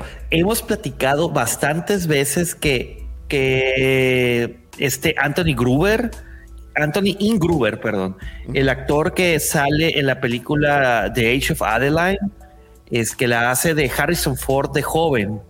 Él hubiera sido el personaje, o sea, el actor ideal para personificar a Solo. Inclusive hizo así por sus pistolas y tiene un este Sí, hizo un- como una especie de, de puesta en cámara haciendo Exacto. los diálogos de A New Hope. Sí. y, y le sale las, los- las- las articulaciones y los gestos Mm. le salen muy similar a, a Harrison Lo Ford. estudió, lo- eh, yo lo vi en una entrevista y lo estuve estudiando muchísimo. Creo que hasta pasó tiempo con él y le decía, no, yo no diría eso así, yo lo diría así, cómo camina. O sea, sí, sí le echó ganas, le echó muchas ganas al papel. Lamentablemente creo que también ese, ese fue otro tema que la, la producción estuvo muy tropezada. El profe puede dar más detalle de eso. Pero, pero sí, me parece que te- todas esas cosas jugaron en contra de la, de la película y al final pues entregaron un producto que no. Es la confirmación de la ley de Murphy. Si algo está destinado a salir mal, va a salir mal. Es así. Todo lo que pueda salir mal, cada Sí, una de las cosas. Todo. Sin duda alguna saldrá mal. Es- Sin duda, el Yo lunes creo que, mal, sí. que- que quisieron llevar. A ver, reconozco que hay mucha gente, mi amigo Max entre ellos, que defiende la película, que le gusta y está maravilloso. Pero yo creo que Disney tendría que haber hecho un parate en el momento en que decidieron echar a los directores, a ver qué estamos haciendo acá y no seguir con el proyecto adelante. Yo creo que había muchas cosas en contra de la película y se ven, lamentablemente se ven. Por lo menos yo pienso así. Después, obviamente, la persona que le gusta, yo lo aplaudo, porque a mí no Qué valor. que me ¡Qué! Yo- Oigan, ¿alguien ha tenido la oportunidad de leer el, el guion original de, de Solo? Ya desde que la terminó, este, pues hubo cambio de, de directores. Este, y la termina dirigiendo este Ron Howard. No sé si está el guion para, para No leer. yo, yo he leído una, una novela que es este pre- previa de estas que dicen rumbo a, eh, no recuerdo cómo se llama. Eh, y la verdad me gustó, fíjate, la, la, la, la novela está bien entretenida, te da los orígenes de Queera y de, y de Solo como estos niños que forman parte de los gusanos blancos. La verdad está muy entretenida, yo no pensé que me fuera a gustar, pero sí me gustó la, la, la novela. Ahorita, si me acuerdo, te les comento. Entonces, no sé si hay, si existe un guion original o, o como que la novelización de esta, de esta historia, pero porque ya ven que hay unas este, no- novelas como para jóvenes en las que es el extracto o una, una pues un resumen de la, de la historia de, que se ve en la película, pero la novela, novela, no sé si, si exista, güey. Pero es, esa, esa me gusta. No, no, digo, definitivamente no va a salir como novela, George. ¿Por qué? Porque no pueden alterar el canon. Este, pero hace- ya desde que se, ya ves de que se filtran eh, guiones que no se llevaron a cabo, etc, etc, etc. Entonces me gustaría tener en mis manos el, ese guion que se desechó antes de que eh, sufriera los cambios que por los cambios de directores. Es eh, este, ¿quién- ¿me recuerdan el nombre de los directores? ¿De cuál todos? De, de Eh, este. de los que sí. Fueron los de Spider-Man, los del Spider-Verse después. Eh, ¿Cómo era que se llamaban? Ya te digo. Oigan, fue. Ah, Phil Lord que y Chris, y Chris Miller. Miller. Miller y Lord, sí. Eh, una preguntota, ¿en solo fue la primera vez que vimos a Corellian? Los, los, los astilleros de Corellian. ¿O ya lo habíamos visto antes? El otro día estaba platicando con alguien y dice, no fue en solo, No, ¿verdad? creo, que las, que vi- creo que en las Clone Wars aparece. Si no me equivoco, hay, hay un par de, de episodios par de, de las Clone capítulos Wars. ahí en Sí. Corellian. Porque me acuerdo que esa parte fue de las cosas que me Astilleros de, gustaron. De ver eso. Coronet, Corelia. Es Este, que ahorita lo vi ahí, me acuerdo que estaba platicando con alguien. Que fue de las cosas que me gustaron de solo, ver, ver eso. Sí, pues tu- tuvo muchos, muchas cosas en contra esta, esta película. Eh, a lo mejor y si hubiera estado en otro contexto en el que hubieran, no hubiera tenido tantos golpes y también darle tiempo eh, de separación con relación a, pues las, la película de episodio 8, a lo mejor hubiera si- sido recibida de otra manera. Este, digamos que fue un intento fallido y mucha gente todavía sigue con el Make Solo to Happen esperando que se vuelva. Ya ser le van, que a lo mejor se van a tener que castear de vuelta a Han Solo, porque Eso actor que es- se corrijan muchas cosas, esperaría que si llegara a salir una segunda parte se corrigieran muchos errores, o sea, se, se hayan aprendido los errores de la primera y se corrijan en la segunda, ¿no? Yo sí, la verdad, a mí sí me gustó, les digo en particular, a mí sí me, me llama la atención. La he visto varias veces porque la verdad sí me, sí, sí me gustó. Entonces, pues nada, esperemos que si en un futuro se deciden por hacer una segunda parte, pues que aprendan en los errores de la primera para, para entregar una, una película, una segunda parte más decente, ¿no? En otras noticias, en otra efemérides, el, 27 de- el 26 de mayo de 1913 nace el actor Peter Cushing. Híjole, pues, ¿qué se puede decir de este señor? Es un este, actor que nació en Kenley, en Londres, el 26 de mayo de 1913. Murió, falleció el 11 de agosto de 1994. Eh, fue un actor de cine británico, eh, de eh, ta- tanto de cine, teatro y televisión recordado por interpretar múltiples personajes en las películas de terror para la producción británica Hammer Films, que de hecho por ahí, eh, dentro de los primeros este, en vivos que hicieron eh, el profe en hablando de Arma tu propio canon, si mal no recuerdo, creo que es el primero, hablaron de, de esta historia de Hammer Films. Eh, muy interesante todo el tema de, de Drácula, de perdón, de Van Helsing, ¿no? Era el, el- el personaje de, Sí, es Sí, decir, pero el, hablando de- dossier, el dossier fue sobre. eh, ay, yo también estoy igual que me Víctor. fue ¿Drácula? Sobre la saga de Drácula, ¿no? La saga de Drácula, ¿no? Eh, Fue sobre. por otra chela para ponerme Christopher- peor. Fue sobre Christopher Lee, el dossier. Este, ahorita, bueno, pues, se menciona justamente la participación de, de Peter Cushing. eh, fue un gran colaborador de Christopher Lee en muchas películas, trabajaron juntos. y amigos, no solo no solamente con las de colaboradores. Muy amigos también, sí, no solo con las de Drácula, este, también en las de Sherlock Holmes, ¿no? Entonces, este, sí, sí, han, han colaborado mucho. en- en- Si no, si no, para que nos, nos ven y nos escuchan, les recomiendo que se den una vuelta. Es el, si mal no recuerdo, es el primero. El en primero, el primero, creo que sí, el primero o en el segundo fue, creo que en el primero fue, sí. Llama tu propio canon en el que nuestro amigo Max se avienta toda esta, este, pues es toda esta cronología de las películas, muy interesante. Entonces, váyanlo a ver, la verdad no tiene desperdicio conocer un poco de, de- de esta historia. Y pues dentro de ellas, pues salía el señor Peter, Peter Cushing, eh, que pues para nuestra saga, eh, él hace el personaje de, de el, el gobernador Wilford Tarkin, un personaje muy importante, mítico, este personaje pues de, de los que uno recuerda, ¿no? Porque pues es un malo con malo con ganas, de acuerdo a su, a su, a su visión, para nosotros es el malo. Es un villano táctico, güey. Es el despiadado, güey. Es como medio tronzoso, ¿no? Es medio, medio, tiene como un... como No, un- no, no, no, espera, espera, espérate, No, espérate. es el No, te- no te confundas. ojo, eh. No te confundas. Es con el único que se. Pero es. Ok, es, eh, perdón, este, perdón, perdón. Si dije algo muy sacrílego, perdón, perdón, si tienes razón. Tron es medio tarquinesco. Eso, eso, es, Sí. eso es lo correcto. Oye, hay un dato curioso muy importante de la figura que las, los, la- ¿cómo se llama? El, el estate de, de Peter Cushing no querían dar los derechos al likeness y no hubo figura por, uh, no sé cuánto tiempo. Hasta, que, se murió. Hasta que se Hasta que murió se la murió. familia necesitaba un billetín y ahí autorizaron a, a sacar la figura. Y Profesor, de- profesor y querido buen auditorio, de hecho, en uno de los cómics de Vader te cuentan un poco de la relación de, de Tarkin con, con Vader, así que se van. De hecho, lo invita a que lo case. sí, así que vamos a darnos un, un cierre y a, y a enterrar el hacha, vamos a darnos un cierre. Entonces, Tarkin tenía en, en su planeta de origen, se iba a, a cazar, a cazar personas, ¿no? Entonces, de que dice, pues yo voy a ir a tu planeta y, y a ver qué, qué sale. Y este Tarkin dice, ay, cabrón, pues, pues va. Entonces Tarkin tiene la ventaja. Vader que quería que lo case y dice, bueno, a falta de paz, me dijo Vader. Hasta Christopher Lee llegó de Saruman.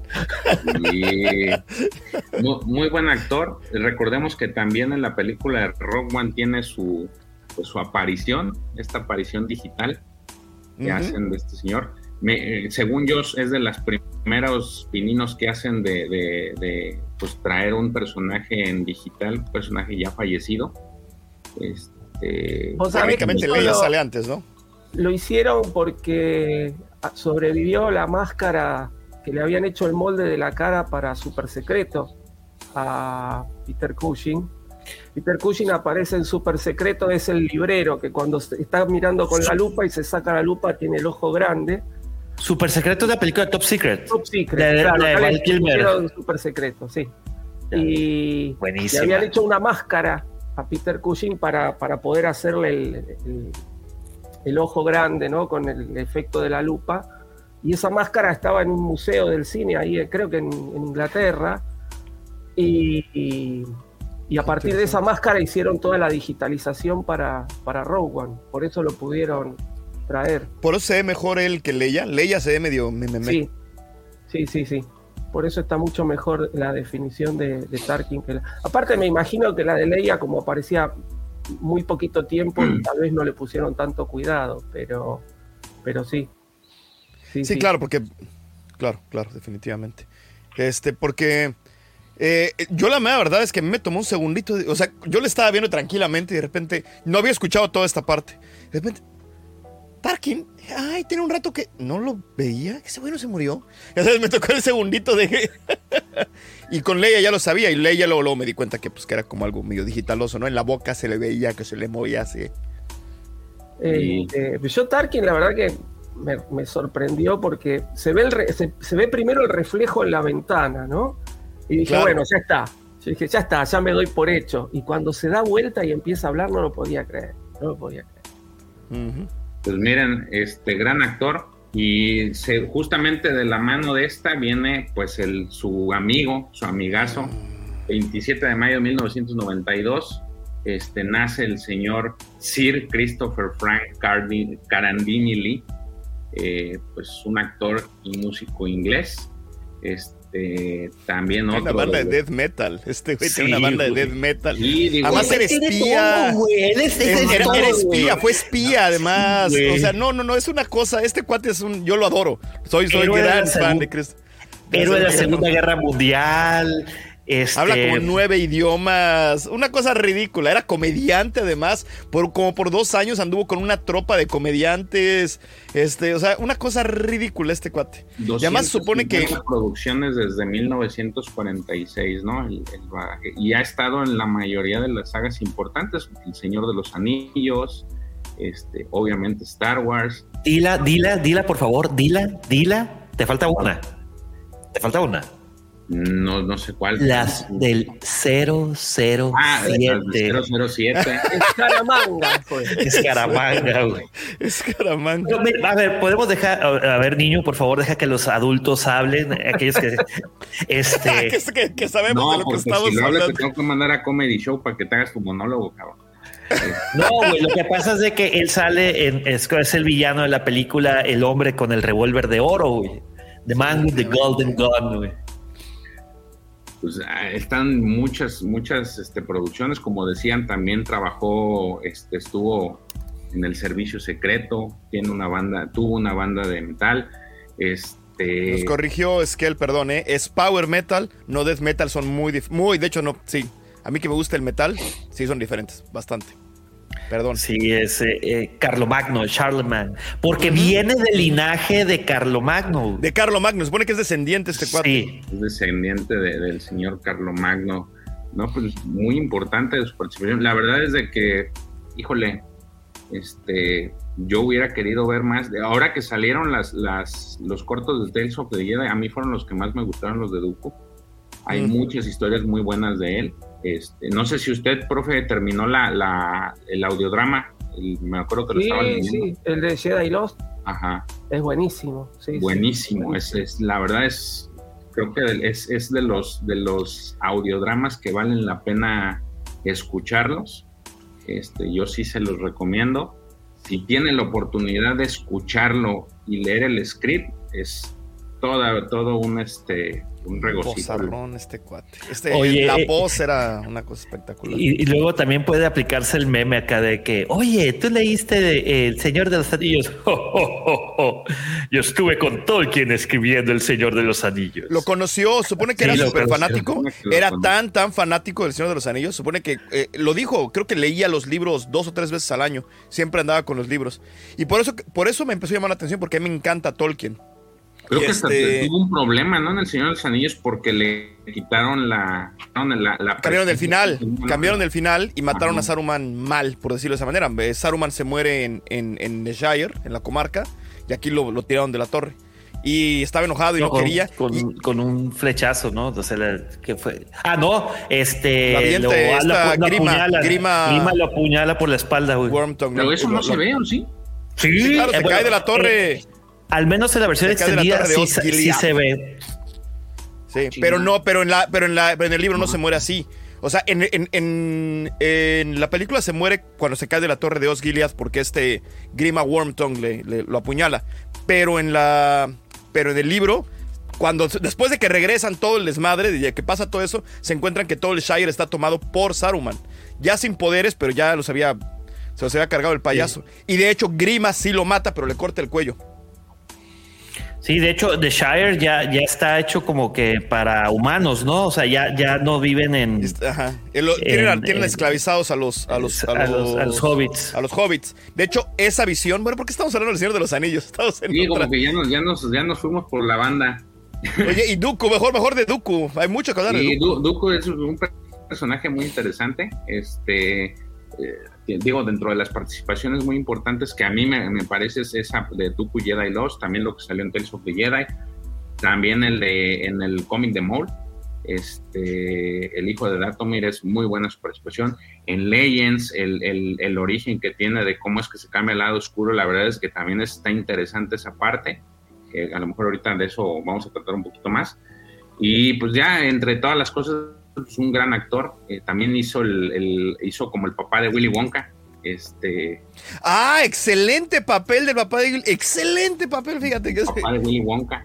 Muy interesante. Ajá. Digo, hay cantidad de, cantidad de producciones en las que él trabajó y, y la verdad es un actor impecable, ¿no? O sea, Espérate, espérate, ulti- último dato, último dato chistoso, yo no sabía, güey. Pero es primo este, de Ian Fleming.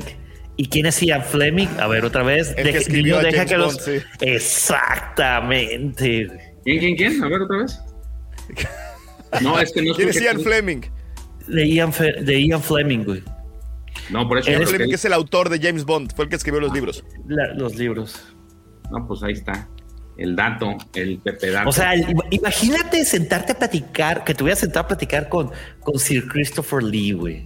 No, se supone que además- tú- No, se supone que además era muy famoso porque era lo que se le conoce como un racontur. Que la gente se sentaba con él y que no los paraba de hablar en tres horas. Que de repente ya era así de que, ay, qué chingón. Y la primera hora ya a las dos o a las tres ya era de puta este güey. No, imagínate calla". tú que el, el Pepe se sienta a pistear con este, con el George y con el Sergio, mientras el Lee, Lee se sentaba con Tolkien y con Ian Fleming. Chingue su madre. Chingue su madre, exactamente. No somos nada. No somos nada, güey, exactamente.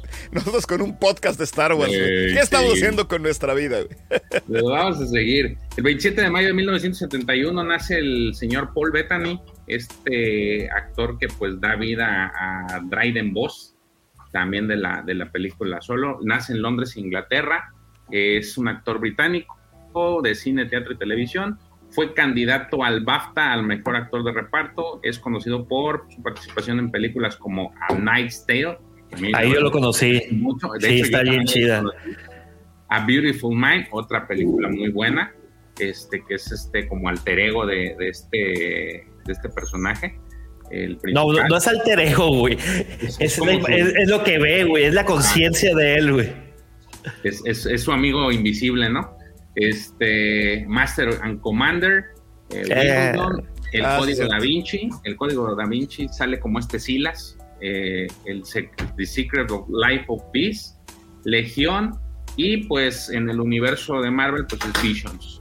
Eh, prácticamente él, él hace la voz a- a- al- desde el inicio hace a Jarvis y ya después se convierte eh, en Visions, ¿no?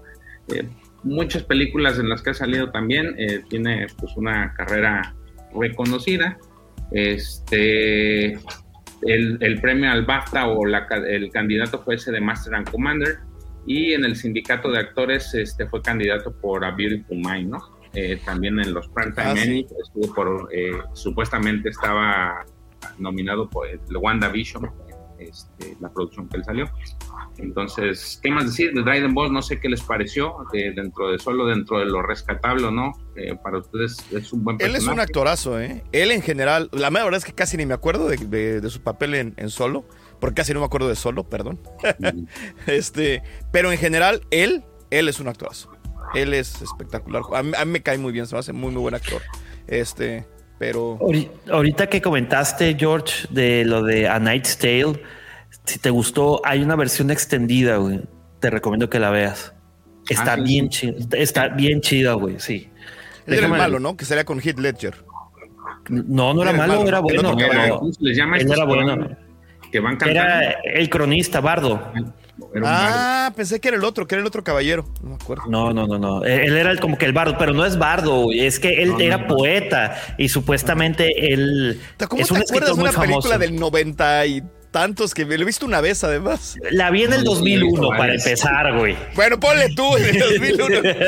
Dos- ¿Cómo perdón, la fue en el tan 2000. fresca? Porque me gustó un friego, güey. Es más, Sí. este, en el Blockbuster, cuando había Blockbusters y juntabas no sé cuántas rentas, güey, te regalaban el soundtrack y el soundtrack está chido, güey. Está bien, perro, güey. ¿Por qué? Porque Sí. salen las dos rolas de Queen, eh, las de las más famosas de We Will Claro. Rock You y sale eh, We Are the Champions y en sí todo el soundtrack sale la canción esta, la de, la de War, este, tiene, está, está divertido, güey. Sí, pues la verdad es que es un buen actor. Digo, a mí también me gustó por A Night's Tale. De hecho, de ahí yo lo conocí y ya después este, me gustó el que haya aparecido en, en Star Wars como Dryden Boss. Eh, eh, un dato curioso, su figura en Black Series, creo que si la pones en el frío se, le cambia, se- las marcas se le, se le hacen, este, le cambian de color.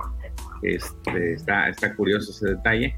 Y pues él, digo, no tiene mucha participación. eh, sí, así, sí tiene varias, este, por ejemplo, en el cómic de, Crimson Reign tiene ahí un- unas viñetas que le dedican a él.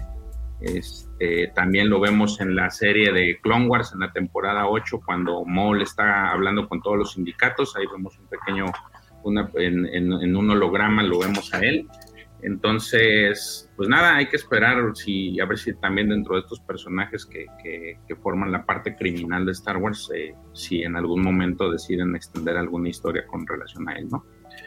Este, de aquí nos vamos al 27 de mayo de 1978, nace la actriz, eh, perdón, la modelo Michonne Bourriac, Bo- Bourriac, no sé cómo se diga, espero que se haya dicho bien.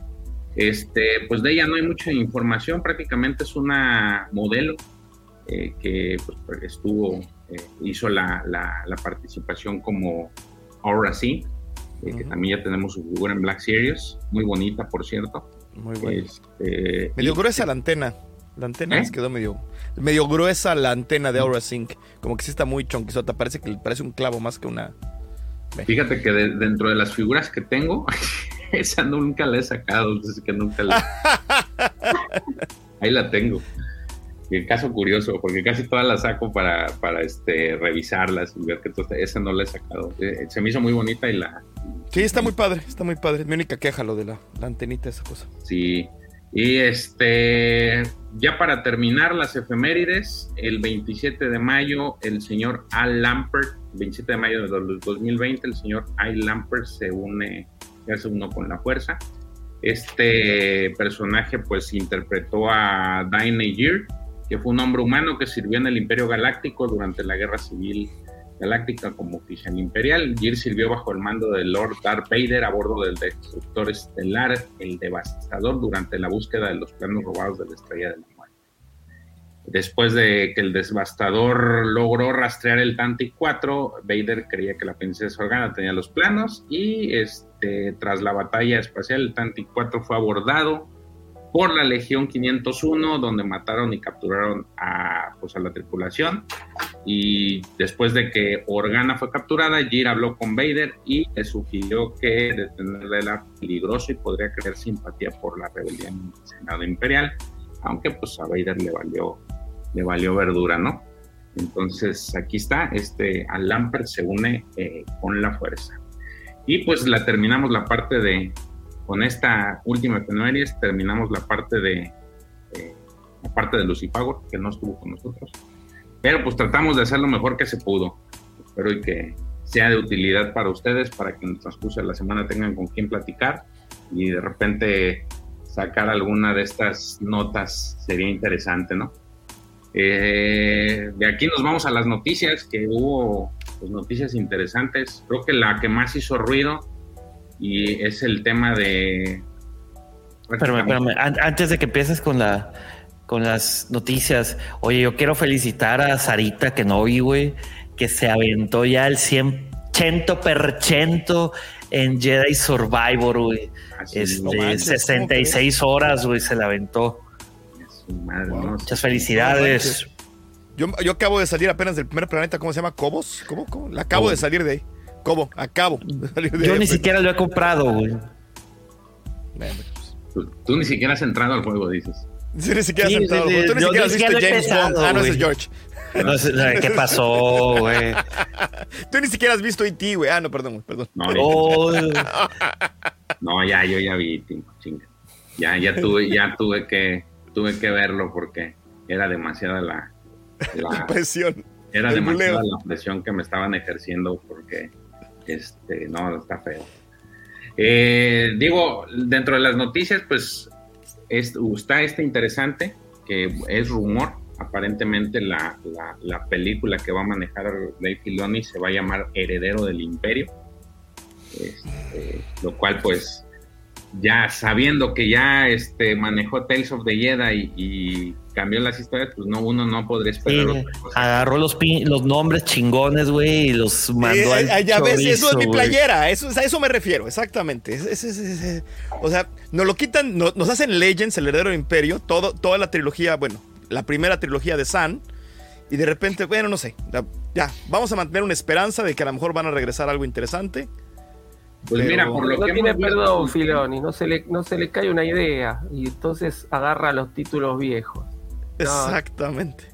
Pero ¿creen que realmente nos vaya a entregar, pues aunque sea un guiño a Heredero del Imperio? O sea, porque yo no veo cómo pueda caber. Ya nos, ya nos retconearon todo lo que pasa en Heredero del Imperio. No, o sea, no puede pasar ahorita. ¿O creen que nos va a meter un multiverso o algo con, la, con que viajaron en el tiempo con los Purgil? O, necesitamos a Leia, a un Luke joven, este, no, a un Luke joven, exactamente, a, a Jason Solo, ¿cómo se llama? Este Dart, siempre se ve el nombre. Jason Solo. Aldous, ¿no? ¿Cómo era? No, Jason es este. es este. Dark Caedus. Dark Caedus. Dark Caedus, ajá. Necesitamos a Mara Jade, obviamente. Sí, pues, ¿cómo no? O sea, todo eso y ya nos ponemos de buenas. Todo eso pero, no, pues, no ¿cómo? va a estar. Todo eso, no todo, todo eso no va a pasar. Todo lo bueno. O sea, todo... Pues miren, esto está interesante, les digo, eh, aparentemente ese es el rumor que se corre, todavía no está nada dicho, que va a ser, pues, pues parece una reinterpretación de Heredero del Imperio, porque es, es, lo, que digo, a ver. Vamos a ver cómo, cómo le funciona. Eh, la verdad es de que se le tiene dentro del dentro del fandom de Star Wars se le tiene mucho respeto a, a Dave Filoni y prácticamente muchos alaban su trabajo.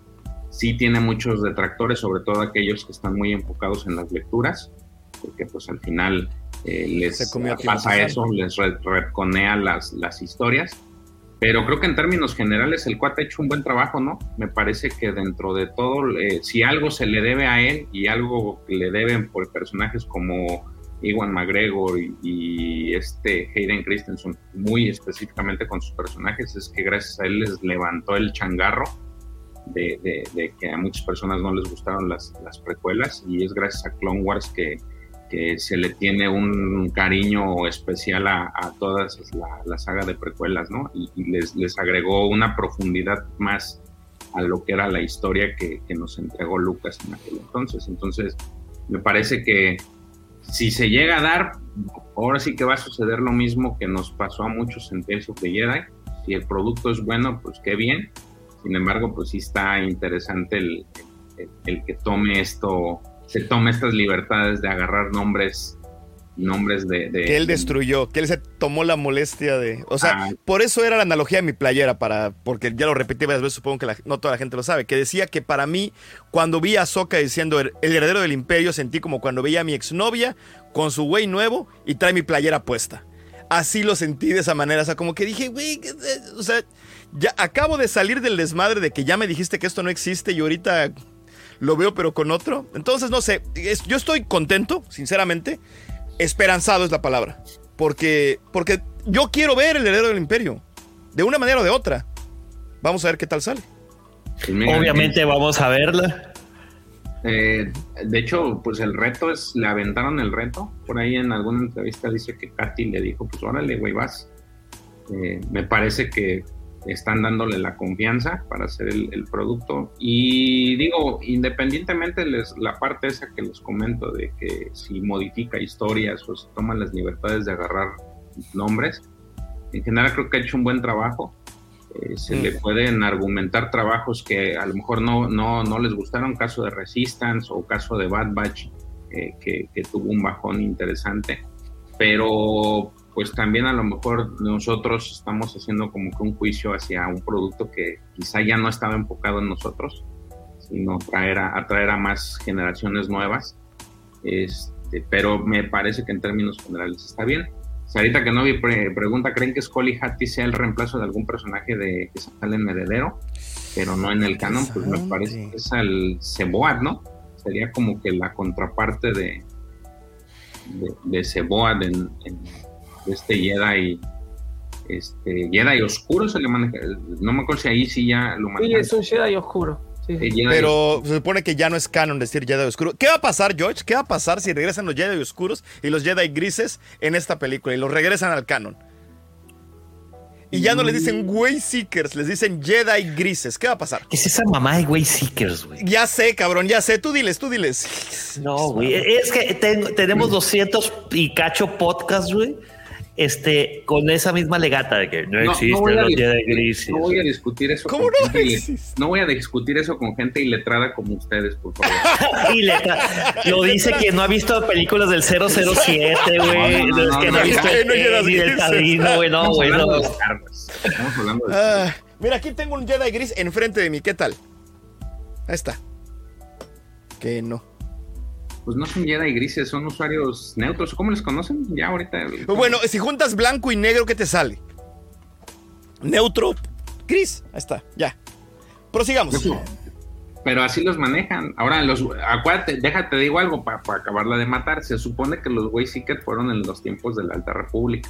Ya lo sé. Pero los Jedi grises sí, eran parte del canon. O sea, La sí se mencionaban por la nombre. República nada más ocupa un espacio. Después de eso chuparon faros. Entonces, significa No, no, que. no, hay partes, hay no- partes de, de- del, creo que es en la trilogía de Timothy Zahn, no, no es cierto, no, no es cierto, no sé, no acuerdo en qué libro, donde literalmente mencionan que Qui-Gon Jinn es un Jedi gris, lo dicen con todas sus Yo letras. siempre lo dije. Digo, para no meternos en pedos, güey, esos tiempos de la Alta República. La Alta República chupó faros. Ok, está bueno. También sale en los. También sale en, en el juego de Knights of the Old Republic, güey. Eh, sí, sí, sí, en Cotor. Está. Dice, para que hagan heredero del imperio bien primero de que descanonicen las secuelas. No, pues eso jamás mente lo, va a hacer- lo, lo van a ver. Imagínate que pasara, nada más, nada más piénsalo, saborealo por un segundo, que de repente dijeran, vamos a descargar. Híjole, se cae el internet, ¿eh? Pues es como escupirse para arriba y decir que sí fue una cagada. Y eso no lo vas a ver. ¿Qué pasa? Ahí te va, ahí te va algo que es una posibilidad diminuta, casi imposible, muy, muy improbable, pero se supone que ahorita esta, la tía Katy anda medio en la tablita y que su- dicen las malas lenguas que la, la película, la que realmente va a decidir qué sigue para Katy, era, es la de Indiana Jones. Es realmente como esa... eh, eh, to- muchas cosas dependen de esa película para ella. ¿Qué pasa si le va mal y le dicen adiós a la tía Katy? años en, el, en, la, en la madera ahí para lanzarla. Pero tú crees que había estado tan mal como ahorita Katy Kennedy? Pues es que Marvel, eh, digo, Disney en general ha estado mal. O sea, no, Ya lo no sé, me sorprendería que, que, digo, no me sorprendería que pues pudiera por ahí decir adiós, pero más, va más por lo que en general ha sucedido con todo. Claro, claro, o sea, por No, muchas por- cosas. No estoy diciendo que es, o sea, es más, ni siquiera tengo pleito contra ella en lo personal, pero supongamos que sucediera. Nada más un what if. Si pasara, ¿tú crees que habría una posibilidad? Nah, ¿verdad? Nah, no hay manera. No, No no, no, no, porque aparte es la producción está dentro de lo que hizo este Bob Iger, o sea, estaba dentro. Claro. Entonces, es lo, es lo que te digo.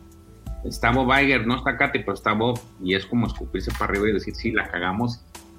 No Pero Bob Iger es todo Disney, no nada más Star Wars, o sea. no le hace, pero él estuvo muy metido. Eh, eh, aquí me va a desmentir el profe. Él, él iba, y también lo decía Víctor, él estaba en, las, en los screenings también. Él, él estuvo muy presente en, en las producciones y se cayó del coraje, pero bueno, él estaba diciendo a Vic que, este, que, la, que él estuvo muy metido en, este, en, en- en lo que son las secuelas. Entonces sería muy complicado el hecho de que él aceptara y dijera, vamos a descanonizarlas.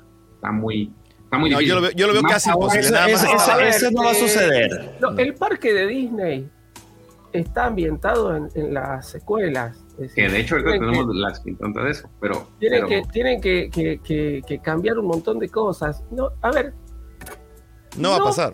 no se pelen los cuernos más por el canon o el no canon. Acepten lo que, se les, lo que les gusta y lo que no les gusta, déjenlo pasar. Y ya está, se acabó. Se acabó. Yo nada más ¿Quién quería ser abogado del ¿Quién es diablo y yo no creo que vaya a pasar. Para venir a decirme a mí qué tengo que ver o qué no tengo que ver o qué me tiene que gustar o qué no me tiene que gustar. Nadie. Es un tipo con mucha guita.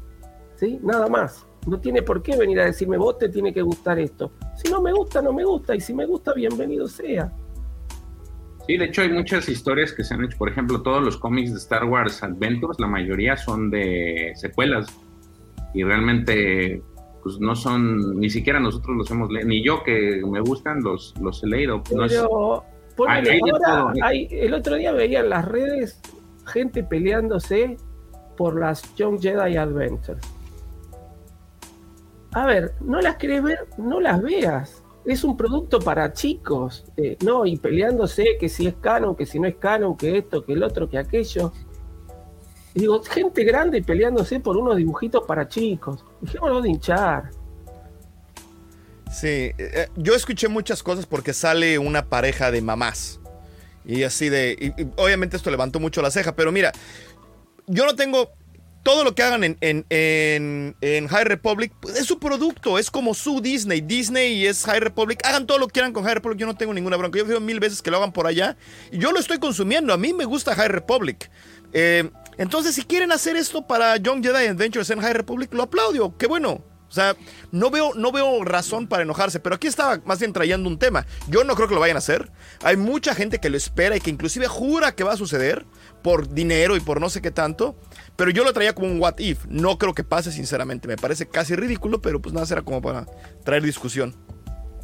JM, que es chupar faros? ¿Significa que ya pasó mejor vida o ya falleció? Ya tronó, que ya fue. No, ya. Eso es chupar faros. Había unos cigarros en, en México. México, que se llama Faros. De Los hecho, pues, faros. ahí viene, ¿no? El, el Sí. término. El- exactamente, ya cuando chupabas faro era de que ya, ya se había acabado. ya estás en las últimas, güey, sí. Ya estás en las últimas. ¿Por qué? Porque los faros eran los cigarros más baratos que más había. baratos de todos, eran sin filtro y sabían a rayos. Yo que fumaba mucho. Los faros eran así como lo último, lo último, lo último. Ya eran lo de hasta abajo. No, oye, eh, no mencionaste las noticias. Ah, estamos en noticias, ¿verdad? Todavía. Sí, Todavía seguimos, apenas estamos en la primera. Esa es la primera. La primera, fíjate nomás. Bueno, órale, porque ya, ya es tarde, güey. Dice, ah, en otra noticia, esta creo que es la, la- precisamente esta. Esa es la que estabas esperando. Esta es la que creo que causó más impacto en estos días. Pero era una crónica de muerte anunciada.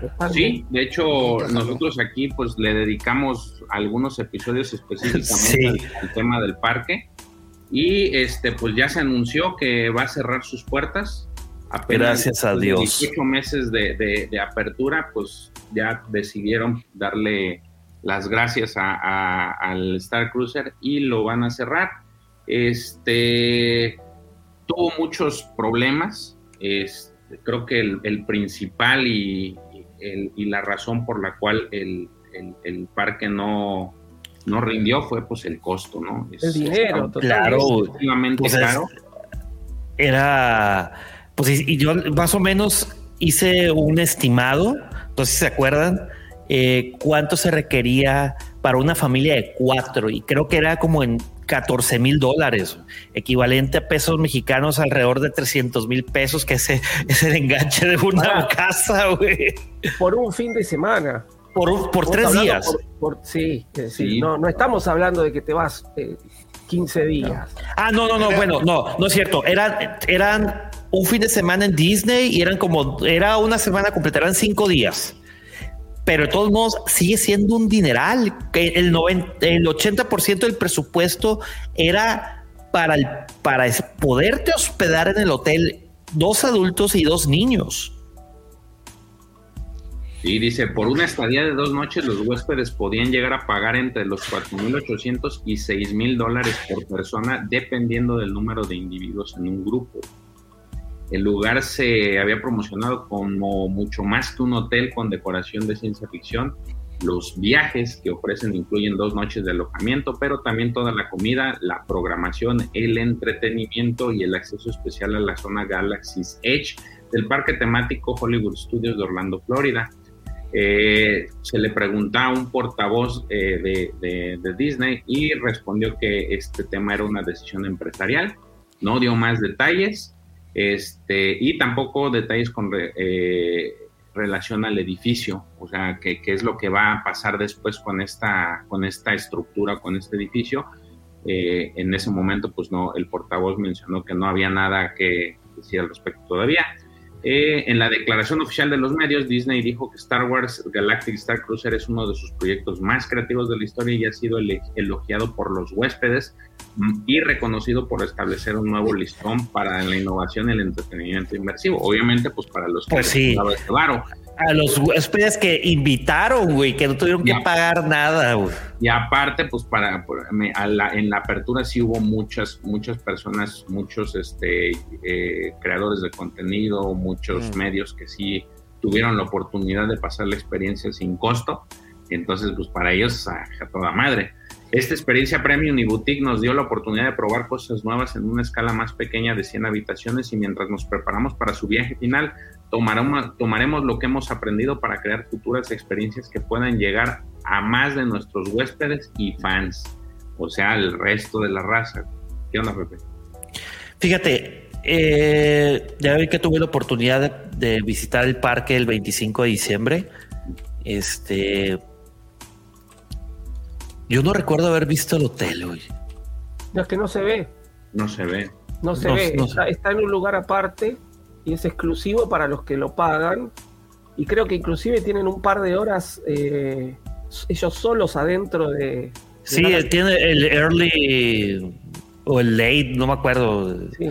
Pero pues de todos modos, es que vas a pagar para estar, para dormir en el hotel solamente. O sea, no es como, por ejemplo, el hotel de, Ma- de Magic Kingdom, que dicen que está increíble, que es totalmente inmersivo. Tú te levantas, pinche jirafa, y te estás saludando por la ventana. Y que eso sí vale la pena. Acá ni siquiera tienes ventanas. Este, todas las actividades que hay en el hotel son en Galaxy Edge. O sea, vas a pagar un dineral para irte a una. Es más, esta madre, o sea, el búnker en el que estoy, bien puedo ponerle un par de flat screens así en, en sentido vertical y pongo una animación donde esté un destructor eh, estelar pasando por ahí y ya es mi habitación en Galaxy Edge. Eh, pero Pues en el hotel. Yo me quedé en el de Las Vegas, en el Hilton de Las Vegas, que es de Star Trek. Y es exactamente lo mismo, pero es de Star Trek. Va a haber sido en el 2006, por ahí más o menos. 2006-2005. Me costó en aquel entonces, creo que ciento y tantos dólares la noche en, un- en una habitación con otra persona, con un amigo, fuimos juntos. Bueno, fuimos, con, fuimos un grupo, pero no importa. Y estaba increíble. Bueno, es de Star Trek. Este, y estaba, es un casino como todos los hoteles de Las Vegas, obviamente, pero toda la parte de Star Trek está espectacular. Tenían la cantina, tenían este, había una parte que era como la parte de los Borg y era como Sí. un ride que tenían adentro del hotel. Es- había Klingons caminando por ahí. Me acuerdo que yo en aquel entonces traía la pura barba así y llegó un Klingon como de dos metros y cacho, me volteó a ver y me dijo, tienes barba de guerrero. Oye, Este- pero 120 dólares, eso es razonable. esa- exactamente lo que te iba a decir. E- Era lo que iba. O sea, ahora, no incluía nada. Eran 120 dólares por persona en, un- en una habitación dobles. Creo que, creo que en aquel. Además, hace 15 o 20 años, güey. Este. Entonces, pone tú que la habitación nos hubiera costado como 250 para una habitación doble. eh, y por, por la cantidad de noches. Y, y después de estás en 20 Las Vegas, güey. Estaba en Las Vegas, que es mucho más barato, por cierto, ¿eh? Pero mucho, mucho más barato. La, la- Pues sí, el chup es la- la estadía en Las Vegas es, es mucho más barata que casi cualquier otro lugar. Pues mira, Depende. aquí lo, lo- lo- por ahí te pregunta este, es que el que si tenían replicador de comidas en las habitaciones. Hubiera estado bueno, pero no. Pero sí había, sí había, este, Había ¿cómo se room service, güey. El replicador estaba en otro lado. El replica- El Tú hablabas de último- quiero una hamburguesa, güey. El último viaje, por decirlo de alguna forma, va a ser el 28 de septiembre de este del Galaxy Star Cruiser, antes de que cierre definitivamente el 30 de septiembre. Oye, 18 meses duró. ¿Qué, qué, qué implicaciones va a tener, güey, eso? Porque es, gastaron millonadas. Aparte, toda la logística, eh, los retrasos que hubo. eh, Disney está sangrando dinero, Pepe. O sea, ya lo hablamos con lo del cricket. puestos de trabajo. Dos mil Sí, puestos ahí de se van a trabajo. ahorrar mil esa puestos de parte. trabajo. Ahorita, toda la bronca legal que traen ahorita en Florida en general, creo que les está costando una cosa ridícula, como creo que 7 o 8 millones de dólares la semana. Este, era, era lo que estaban diciendo en, en broncas legales, este, abogados y todo ese tipo de cosas. Están ahorita más, más lo que acaba de pasar con lo del cricket que hizo que, hizo que perdieran 4 millones de suscriptores en India. Ahorita no están en el ¿Qué mejor pasó? de los lugares. por favor, ¿me- ¿Me lo recuerdas con lo de cricket? ¿Qué fue? Eh, en, Disney Plus pasaban el cricket en India. Y cuando y, y perdieron los derechos y 4 millones de suscriptores se este cómo se llama se Se salieron borraron. Se borraron. se borraron entonces es una cosa o sea ahorita sobre todo los últimos tres meses yo por eso yo dudo mucho que que Acolyte suceda sinceramente creo que ahorita se van a empezar a poner una mano adelante y otra atrás y van a Pues, ver Con lo de los guionistas está atorado todo. está atorado todo claro Pero esto, este sí es un golpe, pues uno más de los golpes que está recibiendo eh, Star Wars y eh, Disney en general. Disney, Pero- más que nada, güey. Entiendo, enti- entiendo que pues se tenían que ahorrar costos y el, y el parque en sí este, pues, les generaba costos, ¿no? Costos inclusive en el mantenimiento del mismo, eh, que pues se van a tener que ahorrar. Ahora, el Y luego, aunado- con las personas que trabajan ahí, ese es otro boleto, sabe cómo lo vayan a negociar, pero me supongo que ya está medido, ya está calculado ese riesgo y les va a salir más barato cerrar el parque que, que aventarse las broncas legales, ¿no? Oye, y aparte, este, ahorita que no, ah, cuando recién entró Bob Iger de nuevo, este, lo que empezó a decir, que es muy cierto, y también lo platicamos, entrar a un parque de Disney ya es una millonada, son 180 dólares. Siempre, esa madre de la tarifa dinámica, puro pedo, y siempre está en 179 dólares. güey. ya Siempre. está en tanto yo fui Sí, en el güey. 2012 y no estaba en eso no estaba ni en 100 estaba como en 90 Pues es que antes, es- exacto, y aparte tú llevas tu lata de la coca y te daban el 50% de descuento, ya ni siquiera puedes hacer eso, ya no puedes ir a la entrada del parque y comprar los boletos para el acceso, porque ahora todo es con reserva, güey, tú tienes que reservar el día que quieres ir a ver si encuentras lugar, güey. De hecho te aparece, ok, vas a comprar boletos, cerciórate primero que haya disponibilidad para tu ingreso. Sí, porque tú compras los boletos y cuando quieres asignarle una fecha, capaz de que no está disponible esa fecha. Wow, ha cambiado Entonces, tanto tiempo que no. Eh, eh, entonces, eh, ya, ya todo esto se vuelve, digo, con el Ahora, avance. ¿Esto es Galaxy Edge o Disneyland? No, no, es Disney. Disney, Dis- Disney en general. Wow. Disneyland en todo el en mundo, general. Japón, en, en París, en todos lados o nada más Eh, en, no, en bueno, ok. en en- en, eh, también te dice lo mismo en. Bueno, eh, alguien tuvo la oportunidad de ir a Disney París, un muy buen amigo mío, este, hace poco, en marzo. Entonces, eh, Ese güey me cae gordo. No, no es cierto. sí, güey, chivato, güey. Este, sí es más o menos la misma dinámica, pero no va tanta gente y está mucho más barato. Estaba, cada boleto estuvo en 50 euros, que es más o menos a 45 eh, dólares. 40 no, 48 dólares. No estaba, no, había como centavos de diferencia entre el euro y el dólar ahorita. Este, bueno, acá entonces, hace un par de meses. Entonces, no está, y, y no- y no está tan como que no recibe tantos visitantes como Disney World y Disneyland. Digo, desconozco Disney Japón, Disney Shanghai, Disney Hong Kong. Eh, me imagino que han de ser igual que Disney París, que antes se llamaba Euro Disney. Euro Disney. Este, eh, pero es una locura ir ahorita a, a Disney World o Disneyland. O sea, está súper caro y ni empecemos a hablar de lo que te cuesta comer adentro del parque. güey. Cuando yo fui, este Andy, pues ya muy acertada. No, vamos a llevarnos sándwiches y vamos a llevarnos dulces y este ni te dos- entrar, ¿no? Meterlo Sí, sí te, sí te dejan entrar con comida, güey. Y te y nos llevamos este dos yetis y adentro hay este expendios de agua donde tú lo rellenas sin pedos. güey. Es más, la única bebida que compramos y fue fueron la de los deto- detonadores térmicos que están como en 6, 7 dólares. Es carísimos, güey. No, eso es un chingo. Y parte, y parte de todo este problema que traen eh, viene de la mano con la siguiente nota, ¿no? Que vimos que Willow va a desaparecer de la plataforma. Este es un golpe, pues, durísimo para. Porque se supone que esta era de las apuestas importantes de, de Disney y esta fue una de las, eh, pues, de los anuncios que se dieron en aquel lejano este, junta de, de directores esta reunión importante en donde se dieron a conocer todas las producciones. Esta era una de las principales. Y pues resulta ser que ante la falta de éxito, pues van a quitarlos de la plataforma. O sea, ni siquiera, ya no, ya ni siquiera No, están. no, los van a vender, ¿eh? Los van a vender a otras plataformas. Sí. sencillamente lo que están haciendo es.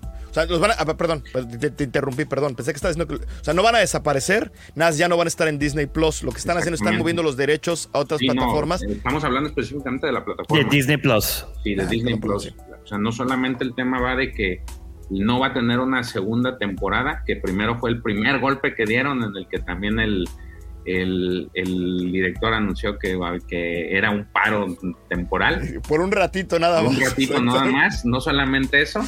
Este, por ahí el profe decía que mejor se puede dedicar a, trabajar un Uber. Es que es una cosa perdón, ahí sí.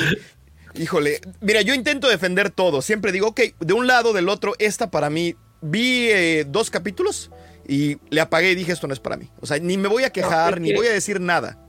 es que ap- apela mucho a la, a la nostalgia y la verdad que los, los primeros capítulos, al final la serie sí se pone muy buena. Los últimos tres capítulos me gustaron mucho, pero tenés que llegar a esos tres capítulos. Es bastante...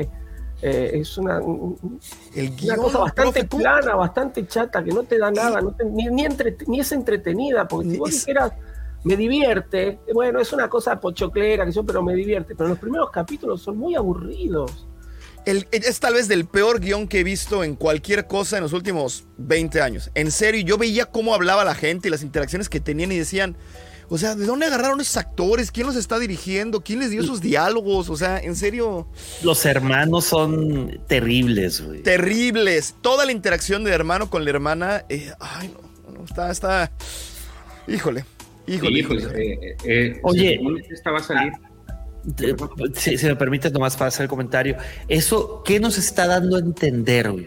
Que ya la nostalgia no se vende por sí sola, tienes que dar un pitch de un buen producto.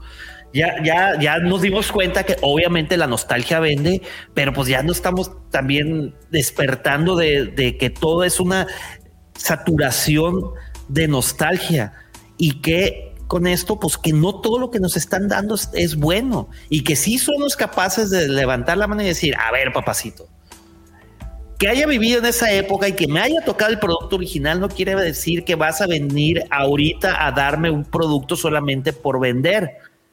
Tiene que estar bueno como aquellos. O mejor inclusive. Mucho mejor. O sea, porque de hecho la película de Willow, para, no sé, haber tenido siete años cuando la vi, era maravillosa. Pero, pero la vuelves a ver y pues le ves las fallas. Porque, pues bueno, era una película ochentera. eh, que tenía muchas fallas en general. Eh, aquí la cosa es, este 2022 y 2023 han sido los años de la nostalgia, de, de- de los, de los reissues, de los... De Pero los ya, ya tiene rato, ya tiene rato. Pero, Víctor. pero No- creo que, no- pero, sí, no, no, no, no, no, no, no estoy diciendo que nada más pasó ahorita, estoy diciendo que en estos últimos dos años, ha pa- o sea, fue, o sea, alcanzó masa crítica. O sea, desde Ghostbusters, Willow, este, He-Man, tú llámalo. Y la realidad es que, pues, han estado... eh, Chafones, güey. Chafones. pero además, aquí yo. Pero aquí- la parte que yo todavía no entiendo, y esta es la parte de diseñador y de mercadólogo que tengo, es la necesidad constante de cambiar el mercado meta. O sea, llegan y te dicen, esto es nostalgia. El mercado meta es esencialmente esta gente, y cuando sacan la serie de repente cambian, intentan cambiar el mercado meta y no funciona. Pues obviamente no funciona, porque era- eh, había un mercado muy claro que era el que estaba esperando ver esto. Y si lo cambias hacia eso, pues. o sea. Obviamente la gente no le va a gustar. Estás contando otro tipo diferente de historia hacia otro, hacia otro, eh, hacia otro público. Mira, por ejemplo, hablando de nostalgia, hace esta semana salió el remake de Wait, Bank and Jump. ¿Para qué? ¿Quién ¿Qué pidió eso? pedo, güey? Nadie. pidió Y eso? luego, ¿Se acuerdan de la película True Lies? Sí, Jamie Lee Curtis, Arnold eh, Schwarzenegger. Arnold Schwarzenegger. Ajá. Me acabo, de dar, me acabo de enterar que sacaron una serie de True Lies, güey. ¿Qué pedo? Pero esa, esa película lo hacía el soundtrack. Lo único que lo hacía era el soundtrack. Tenía Queen's Eh, eh, Right. pero eh, estaba, estaba botana la película, güey. Sí, claro. Este, por ejemplo, la de estas de Bad Boys. Ah, no, tuvieron que sacar la serie Bad Boys enfocadas en mujeres, que no tengo nada contra las mujeres, son chidas. O sea, sin ellas no podremos estar aquí. Y debemos de se tener. llama Bad Girls ahora. No, no sabía que había una serie. Pues no le puedes Eh, poner Bad Boys y ser protagonista femenina. De hecho, la cancelaron luego, luego, igual. Este, Por lo mismo, es que el otro tema misma. ¿Por es que- mezcla- el, otro la tema es que quieres agarrar un producto de nostalgia, meterlo ahorita en la actualidad, y estamos de acuerdo que hace 20, 30 años podías hacer otro tipo diferente de bromas y ahorita ya está muy cuidado todo eso y tienes una agenda política y quieres meter esa agenda a ese producto de nostalgia, entonces ya no, eh, ya no sale algo bueno. Por ejemplo, si imagínate que hiciera una- un remake de las películas, por ejemplo, White Chicks. Uy, no se puede hacer la película de White Chicks. O esta, la de Tropic, Tropic Thunder. Tropic Thunder. Es, es Sí. imposible volver a hacer. No, bueno, ahorita hay, hay mucho escándalo porque salió la actriz Bueno. este, de color a defender la serie maravillosa, maravillosa de Community. Y hay una parte en la que un cuate ni siquiera es blackface, está pintando de, creo que de elfo negro. Y no es que esté pintando una persona de color, está pintando de un personaje de fantasía se pinta toda la cara de negra. Pero no es, no está intentando ser una persona de color, es una persona negra, pero negra de color negro, o sea, de, de este color. ¿Me explico? Y la quitaron, la bajaron y salió esta chava a hablar y decir, o sea, yo soy de color y, o sea, ¿qué estamos haciendo? ¿Qué está pasando? O sea, ya llegó el punto en el que algo que ningún nadie podría encontrar ofensivo, lo estamos of- haciendo ofensivo simplemente por el, por el, por el, por el quitarlo. Le estás dando una capacidad que no tenía. El, el otro día yo me puse a ver con, con mis hijos, les dije, la serie de la gente 86, ¿no? Get Smart. Bueno, la mitad de los chistes no pasan el filtro ahora, ¿eh? Sí, no. Mi hija me decía, pero vos te reías de estas cosas. Eh, sí. No, Pues sí, o sea, todo era sexista, era. Sí, no, pues es que era Caray, hasta. Put. ¿Qué te puedo decir? El albur mexicano, los chistes de Pepito. Sí. No, hombre, si empezamos con eso, no, nos cancelan, güey. Hay muchas cosas que, que- que están cambiando. Bueno, ¿no? pero mira, punto y aparte de eso, creo que el principal problema, y, de hecho tengo un video que estoy escribiendo en base a esto, es el, el, el pretender o el entender o el querer empujar un grupo de mercado hacia el otro simplemente pensando que vas a vender más. De ahí viene, o sea, literalmente de ahí viene. Dicen, ok, mira, lo que sacamos de Star Wars, este grupo de mercado lo va a ver. ¿Por qué? Porque lo tenemos en la bolsa. ¿Cómo hacemos para extender este grupo de mercado? Bueno, pues hay que empezar a incluir todo ese tipo de cosas y hacerlos prominentes para que simplemente vendan más en otro tipo de gente. Y es algo que está pasando muchísimo. Pero desafortunadamente no lo hacen bien. Mira, yo, yo celebro eso. Yo celebro todo. O sea, yo, yo veo la parte buena. Pero si entregas un producto cucaracho, al final del día, o sea, ¿de qué sirvió? Pues mira, hay dentro de todo el grupo de, de cosas que se van a, porque no, no solamente está en la, está en este listado, este Willow, hay supuestamente 43 títulos que van a desaparecer el viernes 26 de mayo del catálogo. O sea, sí son varios, no es nada más eh, eh, Willow. Eh, va a afectar no solo a los concursantes y reality, sino también a originales e incluso especiales de Marvel. Y aquí dentro del listado que se maneja es al otro lado del instituto, Alzad la voz, la música de Wakanda Forever, así se hicieron los Spark Shorts, Black Beauty, Bodas de Sueño, de Ensueño, Klaus, Curioso pero Cierto, Desastre Total, Agencia de Detectives número uno, Dilas en inglés, cabrón, porque no sé cuáles son, güey. Diario de una futura presidenta, 12 en casa, No sé en Dolphy. caso cuál es. Ah, Más barato por docena. yo creo que sí, es malísima esa. Güey, pues te estoy pues por eso dilas en inglés, güey, porque... No, no, están en español, no me voy a poner a buscarlas. Dollface, Fantástico, The Hot Sun, Howard, Loving the Time of Corona, que está solamente, no, no está disponible en España. Maestros de la Nieve, Best in Snow, Maestro de la Pizza, Best in Dough. Maggie, Maggie Cam, El Magnífico Iván, The One and Only y Ivan. El Mr. Big Shot, esa es una serie de básquetbol, esa sí la vi un par de capítulos. La misteriosa sociedad Benedict, eh, Empoderadas, es una caricatura, Empowered. El mundo según Jeff Goldblum, ese sí me da pena porque está muy bueno ese. ese Sí, está muy chida, güey. bueno ese- ese- Yo nunca la vi, güey. Sí. Niña del Demonio, Little Demon, Pistol, Premisa, Proyecto Héroes de Marvel, Everything Trash, Everything's Trash, que asco de todo. The Quest, Rosalina, Sé Nuestro Chef, Be Our Chef, Socios y Sabuesos, ese pues también era un... Es un La original, la original, la de Tom Hanks.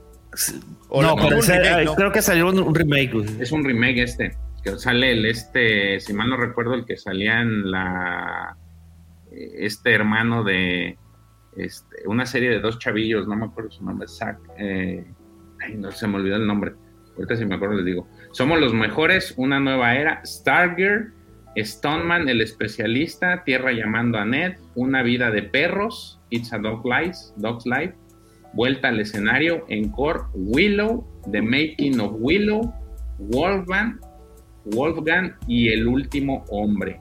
Todas esas van a desaparecer del catálogo de, de Disney Plus el próximo viernes 26 de mayo. Si no han tenido oportunidad de ver alguna de esas que les llamó la atención por alguna razón, pues es tiempo para que alcancen a No, ver. pero- Se van a Ándale. plataforma gratuita, ¿eh? Todas se van a plataforma gratuita. O sea, Sí, estaban diciendo que las van a vender. Al menos, pero no sabemos en qué momento. No sabemos si el 26 de mayo se van y el 27 ya están en otra. Ah, bueno, sí, no, no todavía- eso, eso todavía no lo anuncian, pero anuncian que van a vender los derechos. O sea, lo Sí, están sacando porque obviamente en la plataforma no les estaban dando nada, nada más le estaban quitando ancho de banda. Y dijeron, si las vendemos a Crackle o a Hulu o a quien tú que quieras. también estaban pagando como que alguna especie de regalías a- o estaban pagando por algo por, por, por tenerlas ahí. Entonces también ahí es la parte donde se quieren ahorrar esa lana. Pero Willow es de ellos. ¿eh? Pero Willow No, es pero de ellos. A ver, lo mejor hay que ver qué arreglaron con, Sí. con los actores, con los productores. Capaz por, por X cantidad de reproducciones le tienen que dar un Una dinero, lana. no sé, claro, alguna regalía. O, los, o, el, o el tema, el- ahorita que está a flor de piel el tema de los guionistas, también ahí sabe cómo haya sido el arreglo, quién sabe. No nos olvidemos que cuando Disney toma, compra eh, Lucasfilm, que compra todo el material, hubo problema con los escritores de lo que hoy es Legends, que les dejaron de pagar sus regalías, porque el contrato que tenían con Lucasfilm, no sé cuántas regalías había que pagarles, y Disney lo corta y tuvieron problemas y, y juicios con los escritores que pedían que se les pague por sus derechos por, por las novelas. Es decir, entonces este tema de las regalías a Disney le debe estar trayendo bastante dolores de cabeza en este momento. Y ahorita entonces- más con las huelgas. Uf. Sí, Exactamente, entonces creo que dentro de la, pues de- dentro de todo este catálogo, pues sí vamos a ver que, que hay muchas cosas que, que creo yo que pudieron haber sido hechas de mejor forma a lo mejor o tenían altas expectativas y al final pues resultó ser que, que no cumplió el requisito. Una pena, la, Willow, yo la verdad, yo sí quería, tenía ganas cuando Mm. salió el trailer, a mí sí me emocionó ver el, el, el- el trailer de Willow. Sin embargo, sí, ya conforme pasó el, la serie, yo creo que yo por ahí del tercer capítulo ya no, ya esperé a que salieran todos los demás para verlos de un jalón. Al final me parece que cierra bien, pero sí hay muchas cosas que, que me recuerda mucho el tema de estas vaqueras que salen ahí de la nada y que no, no, no tienen razón de ser. Este, se me hizo como que se salieron completamente. Me, me pareció como lo que sucedió para muchos el tema de las de las estas motos en el libro de Boba Fett, ¿no? Que, que, Yo no lo soporto. Cambiaron. De Robert Rodríguez, los mods, no lo soporto. Que, Todo. que cambi- que de repente ves, ves una cierta tonalidad o ves, ves cómo está la escena y de repente te salen estas cosas que como que se salen de lo que, de lo que es el ambiente. Cyberpunk. Y eso, eso, eso a mí me pareció el, el- el tema de estas banqueras. Pero bueno, eh, estas son todas las noticias, chicos. Eh, espero que eh, tengan eh, pues ahí más información para, para su mesa, eh, para platicar. Espero que les hayan gustado. Y ahora sí, este, déjenme nada más leer algunos comentarios porque nada más los he todo rápido. Es parte de esta nostalgia, pero también tiene cierta carga de la agenda política y respeto a la cultura comanche. Sin embargo, se dio una buena película. Eh, él hace referencia a Prey. No se le puede meter a temporalidad al arte, querido Pepe, todo está atado a su época. Es correcto, mi querido. Capitulazo de un pedazo de serie, Troy Aver en, en la mañana. Este, no sé, dice, yo tengo un elfo oscuro en Lineage y tiene la piel gris. Muy bien. Las películas de ficheras, hablando del tema de lo que ya no se puede decir o hacer. Ni hablar de la serie de Cleopatra de color de Netflix, que también traen ahí por un problemilla. Este, ¿Cuál problemota, güey? Dice que está bien mala, güey. y aparte pues con la gente de Egipto como que no les latió. Este, las vacas sagradas y las chicas a gogo de Smart con la gala es lo más, el mejor homenaje de, a Doctor No de la historia. Eh, y alguien utiliza Disney Plus por algo más que Star Wars y Marvel. Yo sí, a mí sí me gusta ver muchas cosas de... De, eh, hecho, a mí es una pena que, se vaya esta serie de Jet Colwood. Me parece que el tipo hace un trabajo muy interesante eh, platicando sobre temas muy este, particulares. Entonces sí, sí me da pena. Sí, el, ya veo Malcolm, dice Davomático. Muy bien, ya nos está acompañando. Yo creo que ya anda por ahí en los Méridas. Eh, Josh Peck, luego dice, yo le veo todo del amigo Jack Sparrow, sin pagar no debería quejarme. También son buenas. Drake y Josh es al quien me refería ese de Socio y Sabueso, es el, si mal no recuerdo es Josh, es el, actor de Josh. Los Simpson también es algo que vemos. La segunda parte de Foundation, donde está la segunda temporada de Foundation, dicen que el personaje de Capuzote en Pizzería los Hijos de Foundation, según yo, sale en este a finales de año la segunda temporada. En- eh, a mí me gustó mucho la serie. Creo que eh, por ahí mi esposa me dice que sí hay muchas eh, libertades que se tomaron con relación a la novela, pero a mí me gustó y yo sí estoy esperando que salga Foundation. Y de Star Plus quitaron algo, digo, no sé dentro de este listado qué, qué sea de Star Plus y qué sea de, de Disney. Los, yo se los dicté como un todo. A lo mejor por ahí ha de haber alguna serie que salga de, de Star Plus, pero sí, en general el recorte es eh, parejo. Luego dice JM, Marlon Brando hizo de Emiliano Zapata y Christopher Lee hizo de Fu Manchu, pero ahora resulta que meter a un actor negro a hacer un personaje y solo el trompista enojado. Eh, dice, los hermanos Wayne hicieron las rubias blancas. Pues sí, hay muchos ejemplos. Chick. Muchos ejemplos. Malcolm, no lo van a quitar, o sí, no, Malcolm no, Malcolm no viene. No, no, yo lo estoy viendo con mi hijo ahorita. Es buenísimo. A la fecha, es que Brian Cranston, perdón, Brian Cranston es un tesoro, es un tesoro mundial. Cuídenmelo mucho para que nos dure. Brian Cranston es una joya. se me hizo como Dungeons and Dragons. Sí, De Lucas. era, pues pues sí, es lo la que es, es exactamente lo que es. La que deberían de quitar es She-Hulk. Y fíjate, no la, no la esa no viene en el listado. Qué curioso.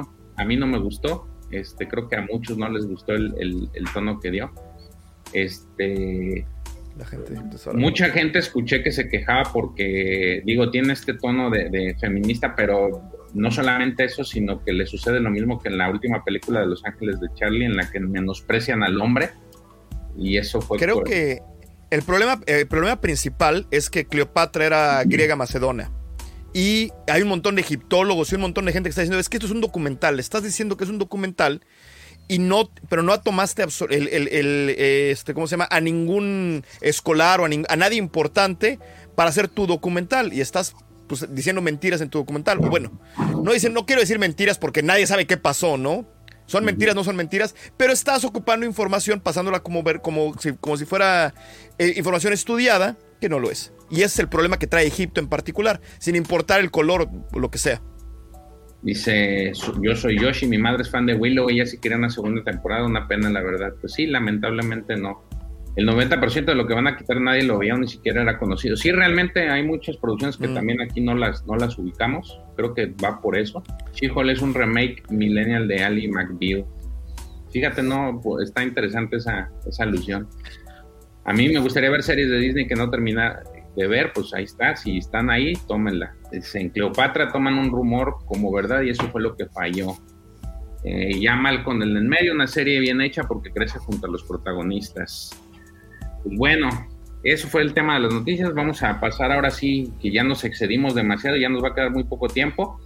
Eh, el tema de hoy, fíjense que el tema de hoy salió a raíz George, de... George, George. Antes de empezar con un tema más, este, ya me tengo que retirar, güey. Tengo clases de maestría en media hora.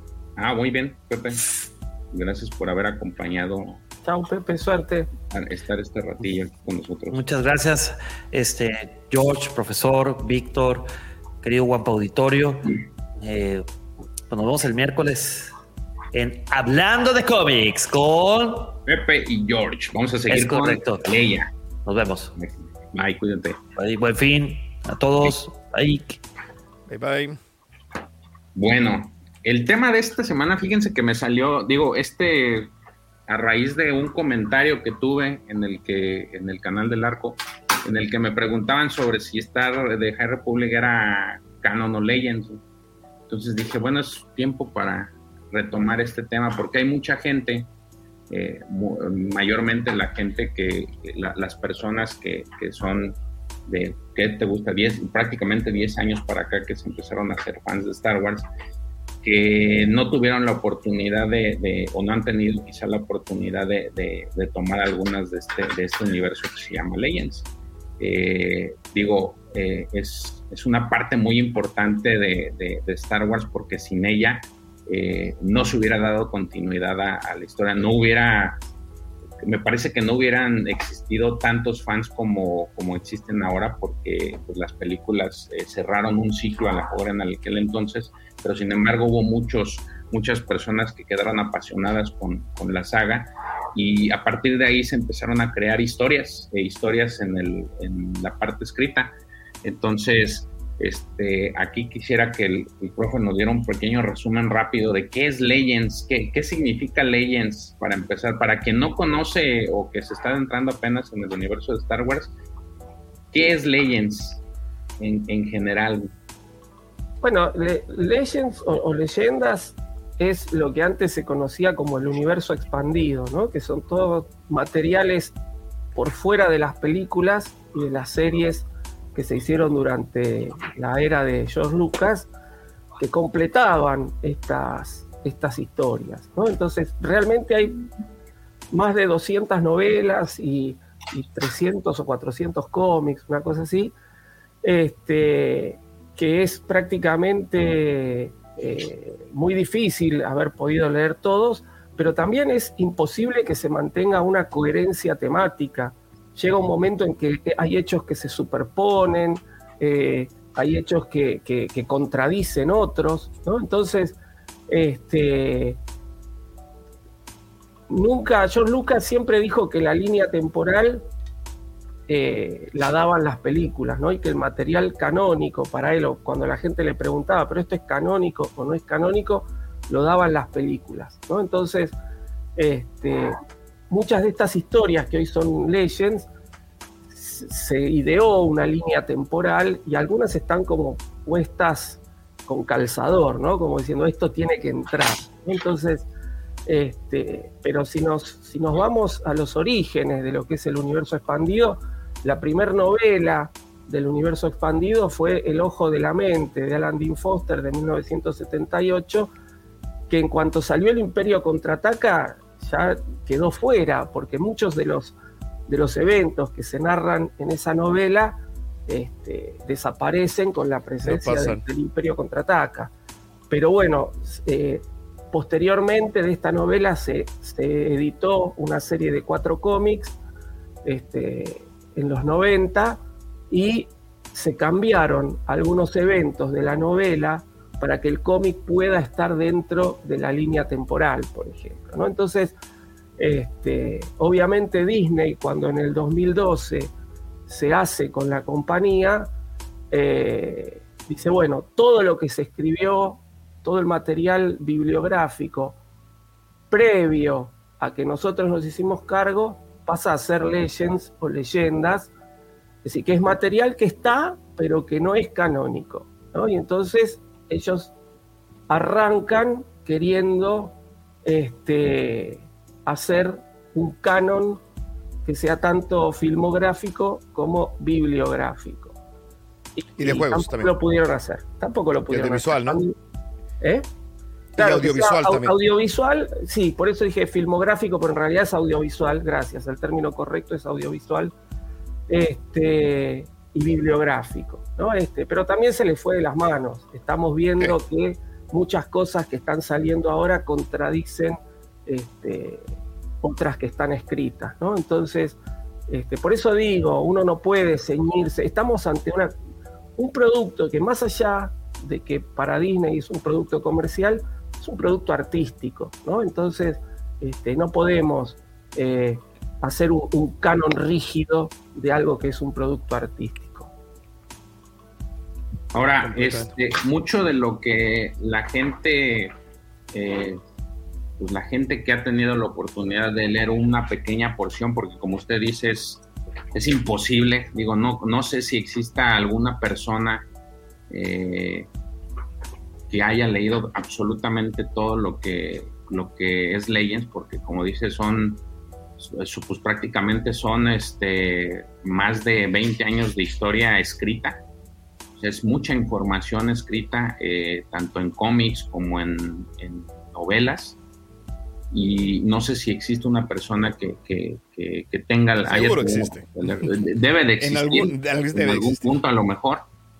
Pero este, mucho de lo que la gente eh, es, eh, he, he, leído o, o he escuchado es eh, esta, esta situación en la que precisamente lo que dice, o sea, eh, la nueva el nuevo canon, por decirlo de alguna forma, está tomando cosas que están cambiando lo que, lo que, lo que está sucediendo, lo que sucedió en algunas historias.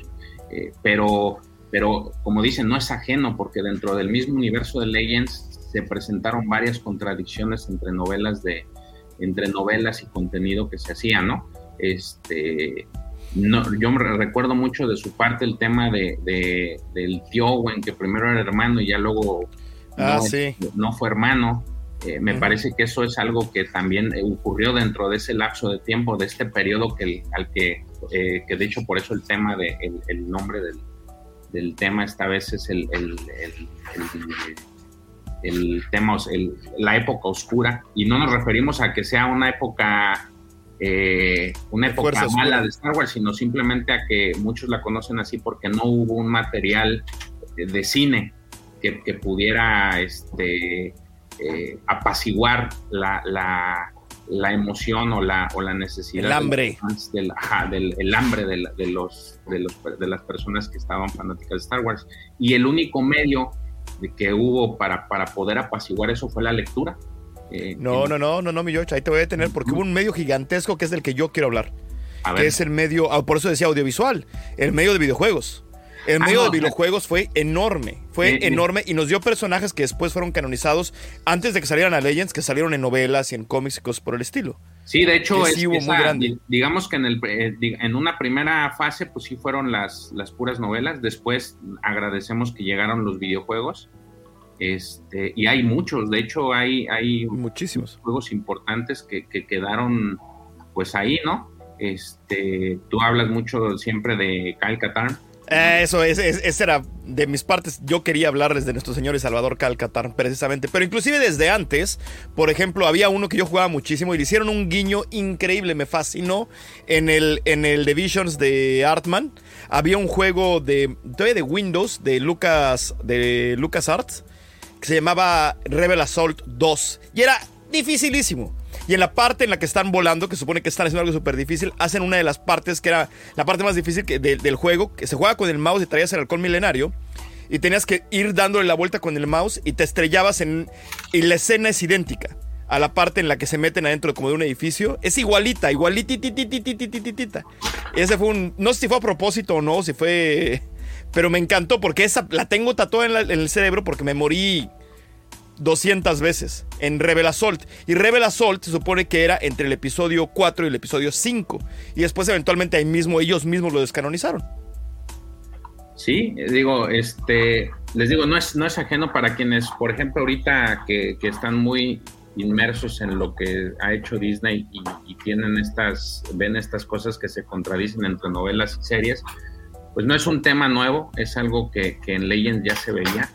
Eh, casos tenemos como el que les dije, el de, el, por ejemplo, el de Ewan, que es el que me, el perdón, el de Owen, que es el que le hace mucho ruido al, al profe y que fue, digamos, que sus prim- de sus primeras eh, experiencias. Digamos que fue, fue la génesis de lo que hoy es Arma tu propio canon, ¿no? Es Sí. decir, eh, porque además, si uno, si uno se pone a ver el tema de Owen como hermano de Obi-Wan, terminan creando en una, enciclo- en una enciclopedia de, de Star Wars, terminan creándole un hermano ficticio a Obi-Wan llamado Owen y te dicen que por error uno puede haber percibido que Owen Lars había sido hermano. Es una, una incoherencia total la justificación que dan. Entonces, ¿por qué querer meter esa información con calzador?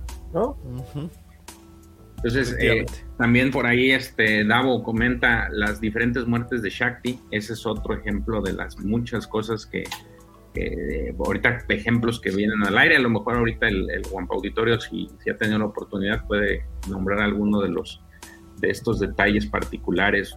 Eh, es, es tan vasto el universo de Legends que hay muchas historias que también tanto son impresionantes y son geniales y han quedado en el, en el, en, en el acervo cultural de, de, de, quienes leen Star Wars, eh, como estas, estos Mosby, estos, estas eh, historias necesarias si quieres entender el por qué a mucha gente, a mucha gente adora el, universo de Legends, pero también había historias infumables que, que pues pasabas, pasabas por alto, ¿no? Y hay también historias que, este, que pues simplemente eh, eh, siendo Latinoamérica el área donde nosotros vivimos, el habla hispana la que nosotros manejamos, hay muchas historias que lamentablemente tampoco llegaron a, a su versión español. Entonces, eh, es, es eh, sobra, haría falta, digo, es, es muy difícil también cuantificar cuántas novelas exactamente pudieron, eh, pudimos tener en, en, en, en, nuestros países este, y cuántas no. Eh, quiero, quiero hacer un punto aquí de contexto súper importante de lo que estás haciendo. Ahorita que dijiste lo de las novelas que no se tradujeron y lo de la época negra, es que para, sobre todo para los escuchas o la gente que nos está viendo que son un poco más jóvenes, lo que hay que entender es que no nada más no había películas, sino hubo un momento en el que tampoco había VHS, no había manera de verlas, o sea, físicamente hasta el 84 o el 85 nada más podías acordarte de lo que pasaba. Entonces yo me acuerdo que la primera vez que alguien me dijo que, que Darth Vader se había quemado en Mustafar, era un planeta del que nunca había escuchado. Estoy hablando de antes de Timothy Zahn, estoy hablando de antes de muchísimas de esas cosas. Era información que no sé en dónde salió, o de dónde lo sacaron, o de qué, o, o de qué libro lo sacaron. Pero no había manera de corroborar absolutamente nada. Las, las, las novelas no llegaban a México si llegaban. No estaban traducidas y no había internet. Entonces, todo era arma tu propio canon, como bien lo dije el profesor, porque no había manera de verificar nada y tú te hacías tu idea. Pero esto también tenía una cosa mágica, o sea, esto también era algo maravilloso, porque Mustafar, para lo increíble que es, y para la pelea fabulosa con Obi-Wan, eh, yo tenía una idea en mi cabeza que personalmente me creaba una ilusión y me creaba otra cosa y luego el verla creo que hasta cierto punto, no siempre, a cierto punto a veces le quita un poquito, ¿no? El que nos expliquen tanto, tantas cosas y luego las contradicciones y todo eso. Entonces, no sé, siento que era un mundo un poquito más, ay, no sé, este... pues, más imaginativo, por decirlo así, porque dependía de cada uno de nosotros el llenar esos espacios al final del día, ¿no? Y ahorita regresando a lo de Cal Katarn, por ejemplo, es el ejemplo perfecto, porque Cal Katarn ocupa el. e- e- es el que se roba los, planos de la estrella de la muerte. No es Ginerso, originalmente fue Cal Katarn el que lo hizo. Y luego es otro de los retcons que pasa precisamente entre Legends y Canon, que obviamente pasa Rogue One y todo lo que hizo Cal Katarn. Bueno, Cal Katarn ya ni siquiera existe. Y Cal Katarn fue un personaje bastante importante, o sea, fue un Jedi Wayseeker, si me lo permite el George. Tuvo cinco videojuegos, este, pero nada más, eh, salió en varios cómics, eh, este, fue un maestro Jedi y es, es un personaje bastante prominente. Y ahorita está completamente borrado. Y era un, y era un, y era un personaje con que llegó a ser maestro, eh, con todo y todo, y, y parte del consejo, me parece, podía ocupar el, el- el lado oscuro, podía echar rayos, por ejemplo. Y era parte de lo que él... Sí, y precisamente es, es todo ese, todo eso es lo que, lo que hace, lo que tú dices hace la mística y hace que, que- mucha gente vea Legends, ¿no? Porque tiene esta, todavía esta magia de, de estar investigando o esta capacidad de investigar en dónde más, este, dónde puede haber más información al respecto, que es lo que este, yo particularmente me gusta mucho tratar de investigar, sobre todo si, para aquellos que les gustan mucho personajes en particular, es un buen punto de partida también para para, para tener esta necesidad o esta mística de, de investigar y de, de curiosear a ver qué había, ¿no?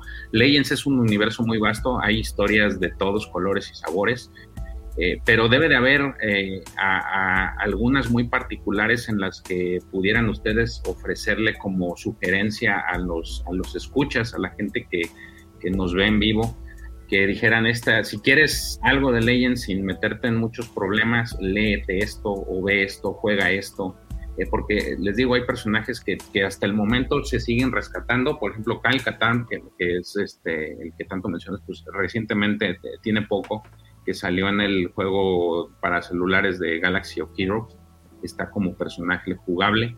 eh, eh, eh, digo, dentro de los que hay es, es, eh, es uno de los muchos que hay, porque también está Revan, está Bane, eh, perdón, eh, recientemente va a salir Malak, está este, eh, la, la- la que supuestamente era la, iba a ser la, la, la acólita de este olvidó, Talon, perdón, que según yo era, es, es- ella era la que iba a seguir las, las películas que al final no se produjeron. Este, pero hay muchos personajes eh, y muchas historias importantes. Entonces, eh, en la parte de libros, ¿cuál sería la, la- la sugerencia más viable o cuáles serían los libros que recomendaría o cómics? Este, vi- Timothy Zahn, ¿no? O sea, yo creo que ese es como el principio de todo. O sea, de Legends, pues no hay nada como Timothy Zahn. La trilogía de Heredero del Imperio y, y El Renacer de la Fuerza Oscura y todo esto. Yo creo que es como el, es como el punto número uno, ¿no? Eh, yo, si, si, si no te querés meter en problemas, como dice George, yo recomiendo más que a Timothy Zahn, a James Luceno. ¿no? Eh, porque James Luceno es un tipo que respeta mucho la cuestión audiovisual. ¿sí? Entonces, este, Timothy Zahn crea algo nuevo a partir de lo que ya teníamos. Pero James Luceno respeta mucho lo que, lo que ya está, digamos, la, cuestión audiovisual. Y sus novelas están dentro de lo que sería esta, la, la génesis de las películas, ¿no? Entonces, este, si no se quieren meter en problemas, en decir, ah, esto contradice o qué sé yo, yo recomiendo a, a Luceno. Y Luceno tiene dos, dos libros que son eh, increíbles. Uno es El laberinto del mal del año 2005 y el otro es este, Darth Vader, El ascenso del Señor Oscuro, que están, aparte están en español. El laberinto del mal ocurre antes de episodio 3 y Darth Vader, El ascenso del Señor Oscuro, ocurre después de episodio 3. Y empatan perfectamente, perfectamente empatan con el episodio 3 y con la novela siguiente, que también es de Luceno, que ya es del nuevo canon, que es Tarkin. Así que la gente que todavía no, no le quiere, este, le tiene como medio miedo a meterse con lo que es Legends, yo le recomiendo estas dos novelas, ¿no? Este, y además están dentro de lo que sería la línea, la línea más, más, este, más clásica de lo que ya conocemos. Así que bueno. Eh, pero después hay montones de novelas. Las, las que acaba de recomendar Víctor de Timothy Zahn son como este, la, la ficha obligatoria, ¿no? Son de Mm. lectura obligatoria. Este, porque bueno, son justamente las que van a marcar un poco el, el resurgir de Star Wars dentro de lo que es esta época oscura, ¿no? Son las que van a empezar a mantener vivo el espíritu de Star Wars en toda la gente que queríamos más material y no teníamos este, dónde, dónde acceder a él. Sí, fíjense aquí, por ejemplo, lo que decían, ¿no? De otra de las de las situaciones que se presentaban en Legends es, por ejemplo, los planos de la Estrella de la Muerte que ya lo habían realizado. Hay Bueno. distintas versiones, supuestamente. Los Eh, planos- en mi canon fue planos- Cal Katarn. los planos de la estrella de la muerte, eh, en lo que es la trilogía de Han Solo, ¿sí? que nos cuenta. Hay tres trilogías de Han Solo en las novelas, así que no hay que confundirlas. ¿sí? Tenemos la trilogía de las aventuras de Han Solo, que son inmediatamente este, posteriores a, New Hope y al Imperio Contraataca, fueron escritas en esa época por Brian Daley, que son aventuras de Han Solo más parecidas a un Han Solo medio hasta empatado con un Indiana Jones, ¿no? Este, son novelas así de aventuras bastante, de lectura bastante rápida. Eh, después tenemos la trilogía de Han Solo, que nos narra la infancia de Han Solo, cómo Han Solo este, conoce a Chewbacca y demás. Y ahí tiene una novia, que es Bria Taren, su primer novia, digamos, o el primer amor de Han Solo en el universo Legends. Y ella, cuando se separa de Han Solo, se pasa a la rebelión y comanda un grupo rebelde que se llama el Grupo de la Mano Roja, son los encargados también de robar los planos de la Estrella de la Muerte en las novelas, ¿no? Este, y después tenemos la trilogía de Corelia, que ya es posterior, desde el año 95, es posterior a, las películas, donde ya Han Solo está este, casado con Leia, ya tienen sus hijos chiquitos, ¿no? Y bueno, eh, tienen una misión diplomática en Corelia, y bueno, todos los problemas que surgen, ¿no? No vamos a spoilear las novelas, pero bueno. Este, son las tres trilogías de Han Solo que muchas veces se confunden, ¿no? La gente que, que no conoce tanto de- de- del universo expandido muchas veces las confunde. De hecho, este, inclusive hace poquito eh, sacaron una novela en, en canon que se llama The Princess and the Scoundrel, la princesa y el contrabandista, que pues prácticamente narra la novela, la, la parte de la boda de entre Han Solo y Leia. Y hay una novela, profe, que, que en Legends trata eso, ¿no? Es, es- Eh, sí, el cortejo de la princesa Leia. El cortejo Ah, de la es- princesa. Es- es de ese cómic, ¿no? Del, del, este... ¿Del Me cortejo? acuerdo haberlo visto hace medianamente poco, ¿o no? Estoy completamente equivocado. Si hay un cómic, no lo leí. No, no sabe, eso no, no te sabría decir. El cortejo de, de la princesa Leia es de Dave Wolverton. Este, y es del año 94. Y aparece un nuevo pretendiente, es decir, como Leia es la, la heredera de, de Alderaan, digamos. Pero ya de qué Alderaan ya... Si bien Alderaan ha sido, ha sido destruido, esta es, esta es la trilogía de Corelia. Esta que estás y mostrando ahora hecho, es la trilogía de Corelia. las andaba Emboscada- en Corelia, el asalto en Celonia y eh, punto de ataque, creo que le pusieron en, en castellano. Este. Y. ¿Cómo es? Este. Estábamos con, la, con el cortejo. Aparece, le quieren hacer como un casamiento político, ¿no? Aparece el, el príncipe Isolder, que es el príncipe también de un, de, un- de una serie de planetas muy poderosos y bueno, quieren que, políticamente la presionan a Leia para que se case con Isolder y hacer como una alianza política con este imperio o con este otro imperio. Eh, lo bueno de, esta- de estas novelas, este, por ejemplo, El cortejo de la princesa Leia o La tregua de Bakura, también, que La tregua de Bakura es una novela que es inmediatamente posterior al retorno del Jedi en la línea cronológica. es que introducen muchos personajes que después van a ser recuperados, ¿sí? Por ejemplo, las hermanas de la noche aparecen por primera vez en el cortejo de la princesa Leia, que después van a ser Ah. recuperadas por Filoni en eh, las Clone Wars. ¿No? Entonces, Pero están en el mismo planeta, también están en Dathomir y todo. ¿Es no, igual? están en Datomir, sí, están en Datomir. O sea, Dathomir ya aparece desde entonces. Aparece ahí, sí. Qué chistoso, no sabía. Este, y Entonces, cuando, son- cuando hacen a Darth Maul, escogen ese planeta porque salió en ese libro. eh, tengo entendido Porque- que sí. Porque Dathomir, pues yo pensé que era un planeta medianamente nuevo que se habían sacado medio de la manga. No sabía que ya No, no, no, Legends desde todavía, tanto. Todavía ahí estaban respetando, eh, en, ese- en el momento en que aparece Darth Maul y aparece Datomir, estaban respetando el, el canon, entre comillas, de los libros, porque Qué estaba interesante. con Lucasfilm. Sí. Y además las hermanas de la noche son las que le enseñan a Luke a montar los Rancor. En esos libros también aparecen los Rancor y eh, se, se montan, digamos, este, las hermanas de la noche cabalgaban los Rancor. Los Rancor. ¿En Dathomir también? En Datomir, sí. Y tenemos dos facciones. Tenemos las hermanas de la noche, las buenas y las malas. Porque son ¿Por qué hay tanto. Rancor, eh? ¿Por qué hay tanto Rancor? Se supone que los Rancor son como de un planeta medio. No recuerdo cómo se llama, pero que es medio de selva y son tranquilos y lo dicen ahí en Obi-Wan. Y de repente estamos viendo Rancors en todos lados. Pero en todos lados. o sea, son unas criaturas muy geniales ¿no? para ser omitidas, ¿no? Bueno, y en la tregua de Bakurat vemos el primer interés romántico de Luke, ¿no? que es este, la princesa Gaeriel. Así que bueno, tenemos este.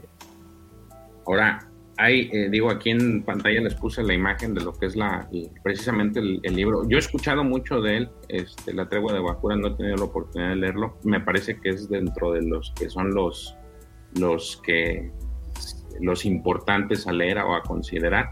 Porque como les digo, hay muchos, hay, hay, hay, hay muchos, hay trilogías completas este, que narran como ahorita la que vimos, la de Han Solo, una de las, de las varias que hay.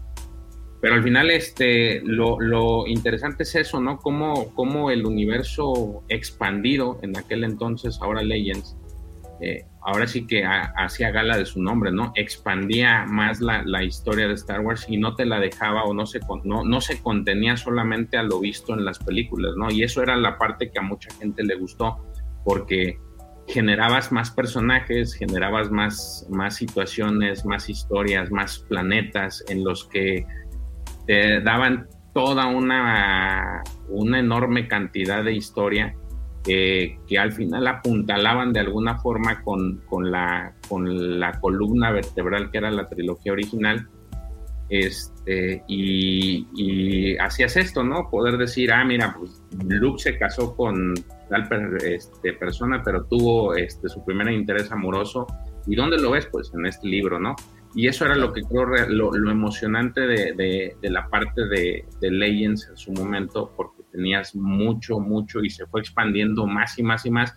Pero creo que el, el punto, el, el punto que le falló a lo mejor en su contra ya después de la toma de Disney es esa, ese, eh, precisamente las, la- los permisos que se daban los autores para, para construir sin tener como que una guía base eh, o un punto de referencia con el cual, por ejemplo, apuntalar ciertas situaciones que ellos creaban en su contenido y que al final terminaban por, por contraponerse con algo ya escrito, ¿no? Eran Pero no tantos... era el monstruo que es ahorita. O sea, también era mucho más fácil escribir algo sin que nadie te dijera nada porque era muy importante, pero no era el monstruo de billones y billones y billones que está churneando contenido tan fuerte. Entonces ahorita lo cuidan obviamente mucho más. En aquel entonces seguramente vendían los derechos o a lo mejor entrevistaban a alguien y no sé, no, no, no sé cuál era el proceso, a lo mejor el profe sabe más, pero había entre el 93, 94 y el 2015 hubo una cantidad ridícula.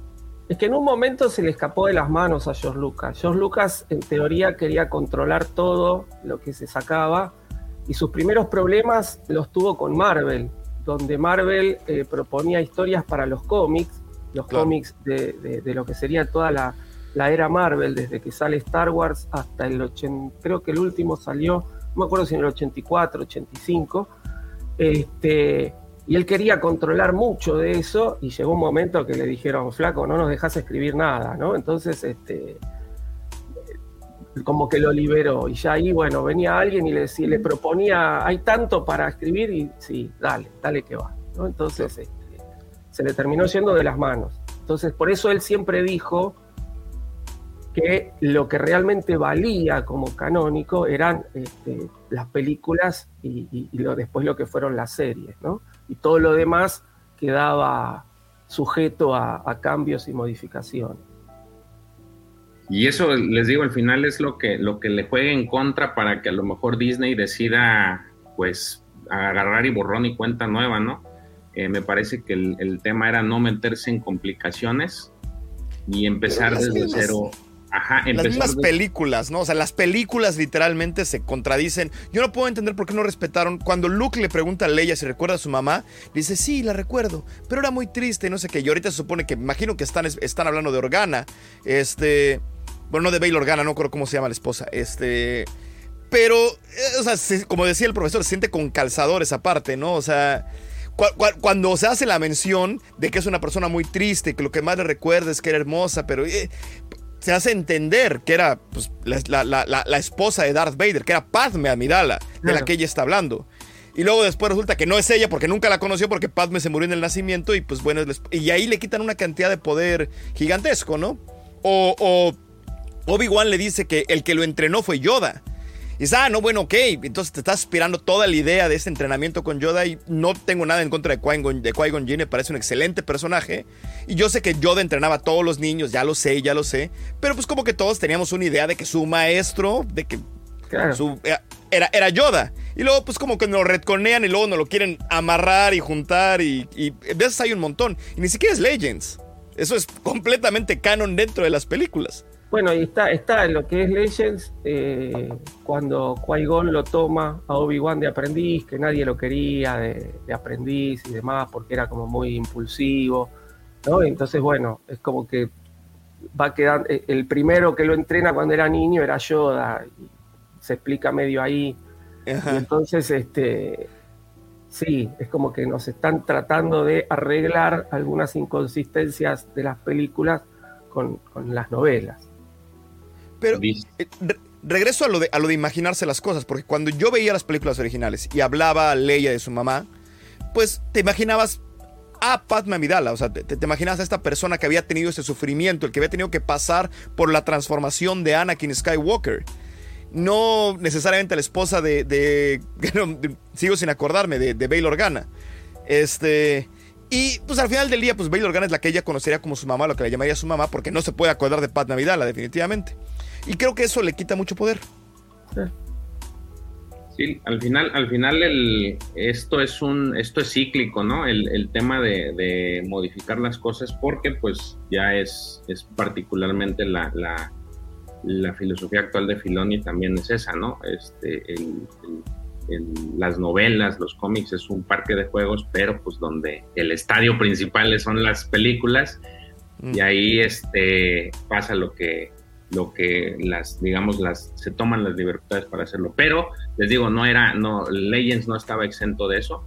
Eh, sin embargo, hay, eh, hay, hay, este, muchas cosas interesantes. Eh, también Shadows of the Empire, el, proyecto mm. de Shadows of the Empire era, era un proyecto multimedia este, que tenía la intención, de, digamos que sería el, pudiera decirse que fueron los primeros pininos de lo que hoy sería High Republic, ¿no? Es como la iniciativa que, pudiera ser un ejemplo de actual eh, de lo que es High Republic, lo que fue en su momento Shadows of Empire.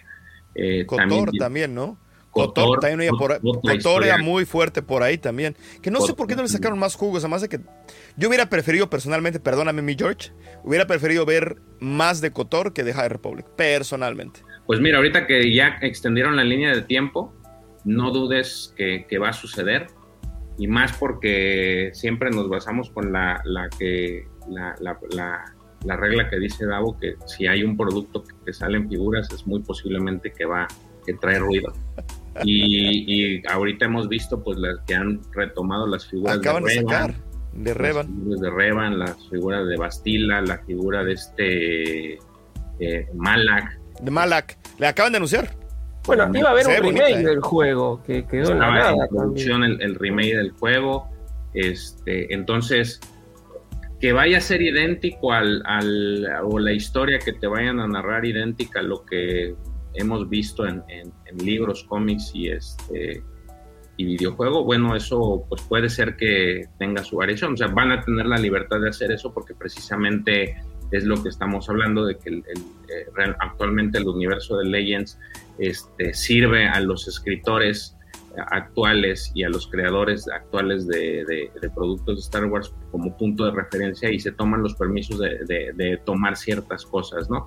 Ciertas cosas interesantes. Algunas a lo mejor pudieran no ser tomadas de la mejor forma para algunos, como es el caso del episodio 9 y el tema de, de Palpatine, que es muy similar o la idea parece que es tomada de Dark Empire que es otro de los cómics muy interesantes que, que, la gente de, que, está interesada en, introducirse al mundo de escrito de Star Wars eh, pues debería de considerarlo. Eh, pero antes te digo, al final son libertades que tienen de, todo este vasto contenido que, gente como Timothy Sands, como James Lucena, este, han, eh, pues edificado en, este, en este, durante ese tiempo, ¿no? Eh, han creado historias formidables. Por ahí también mencionaba a Gerardo Darplegis, que es para mí una, una novela que eh, es muy buena, es precisamente de James Lucena. Y, es, algo muy interesante el ver, el ver cómo, cómo al final de alguna forma están tratando los autores que, actuales de, de tomar eso, porque al final de cuentas ellos también formaron parte de ese, de ese grupo que, que tuvo, eh, que valerse de, la, de las historias eh, en cómics, en libros, en videojuegos, para poder eh, seguir manteniendo la, la, llama de, este universo, ¿no?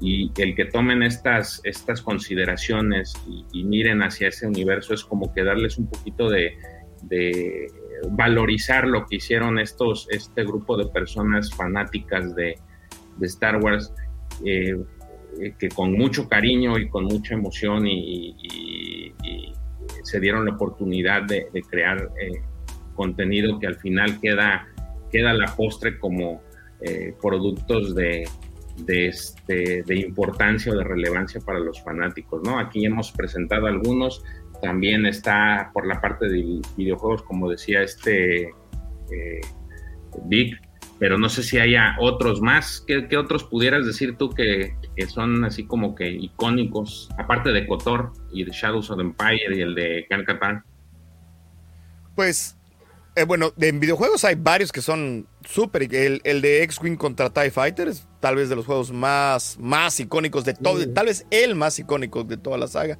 Oye, yo te quería hacer una Particularmente me llevo mal con los simuladores de vuelo, así que me mataban enseguida, pero es uno de los más queridos, los de X-Wing y TIE Fighter. Sí. Sí, este, había otro, de hecho, había uno increíble que se llamaba Rebellion, me parece, que era como una, casi como una especie de Sims, una mezcla entre SimCity y de, y de turnos y que duraban muchísimo tiempo. Este, y era más, eh, ganabas el juego o atrapando a Mon Mothma o atrapando a, al emperador.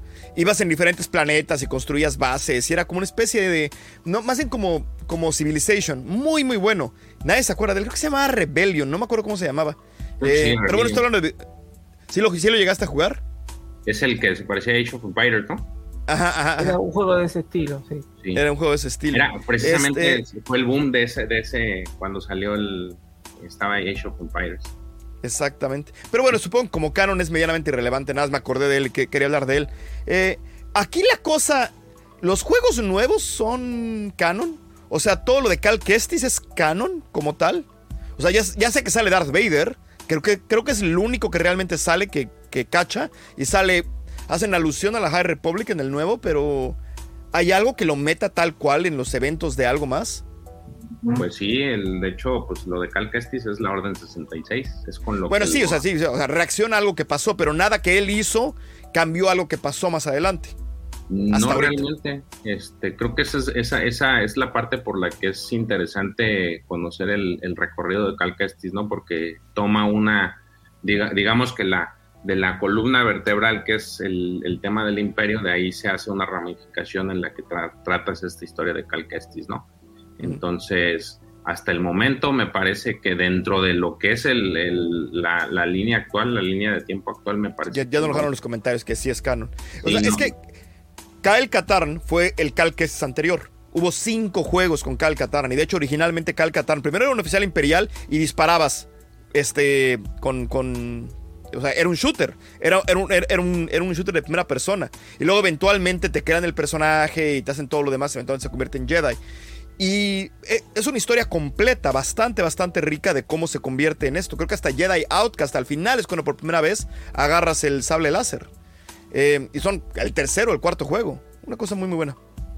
Para la parte de, hemos hablado mucho de la parte de lectura de videojuegos y cómics que hay de los cómics, aparte de los de Marvel que también provocaron ahí muchas de las cosas por las cuales ahorita estamos eh, platicando, ¿no? Pero me parece que Dark Empires es uno de los, de los importantes junto con este Tales of the Jedi. A mí me gusta mucho Tales of the Jedi. Pero Tales of the Jedi está en un lugar extraño, ¿no? No es ni canon ni Legends. De repente agarran cosas por como. No, lo, que, o sea, lo que pasa que, que Tales of the Jedi son 5.000 años antes de las películas, entonces es como que... pero no han dicho que- de, de qué lado no es de. Disney, pero podría entrar tranquilamente, no hay nada que contra, no contradice nada. O sea, no ha habido, no ha habido nada. O sea, si tú te vas a, Wik- a Wikipedia, te dicen si es Legends o te, o dicen si es canon. Oficialmente, por decirlo así, Oficialmente es, es Legends. Es Legends. Sí, es Legends. Este, de hecho, es Kevin J. Anderson es el, es el creador de esta, pues digamos que el escritor, junto con Tom Page, de estos Tales of the Jedi, que recientemente, pues, a lo que platicamos precisamente de ahorita que sacamos la nota de, de Heredero del Imperio, este Filoni toma el nombre de, de esta, de esta historia Toma el nombre y toma el logo. Y toma el logo. Armarle un logo nuevo, pagarle mi, mi playera, profe, mi playera es lo que les estoy un diciendo. diseñador Es mi que te haga un logo nuevo, por lo menos. Si no tomes el mismo logo. Hijos de su- Porque encima lo anuncian, nos ponen el logo y estábamos todos fascinados. Qué bueno, y nos traen. A ver, no estuvieron mal, estuvieron muy buenas las historias. Sobre todo las de Dooku, a mí me gustaron mucho más. Pero otro Pero es otra logo, cosa. no te cuesta nada contratar un diseñador y, y que te haga un logo nuevo. Yo se lo hago gratis, profe. Yo se lo hago gratis, o sea. Sí, me parece que, que Tales of the Jedi es una historia, pues, muy buena, que tiene un, un final este, muy nostálgico, si así se puede decir, pero te da idea o te sirve a ti como parámetro para saber cómo es que, que- que lo que se ve actualmente no es, no, es, no es que estén descubriendo el hilo negro, ¿no? O sea, tienes, por ejemplo, la serie de Obi-Wan Kenobi, tienes este el tema de Luke en las, en las secuelas.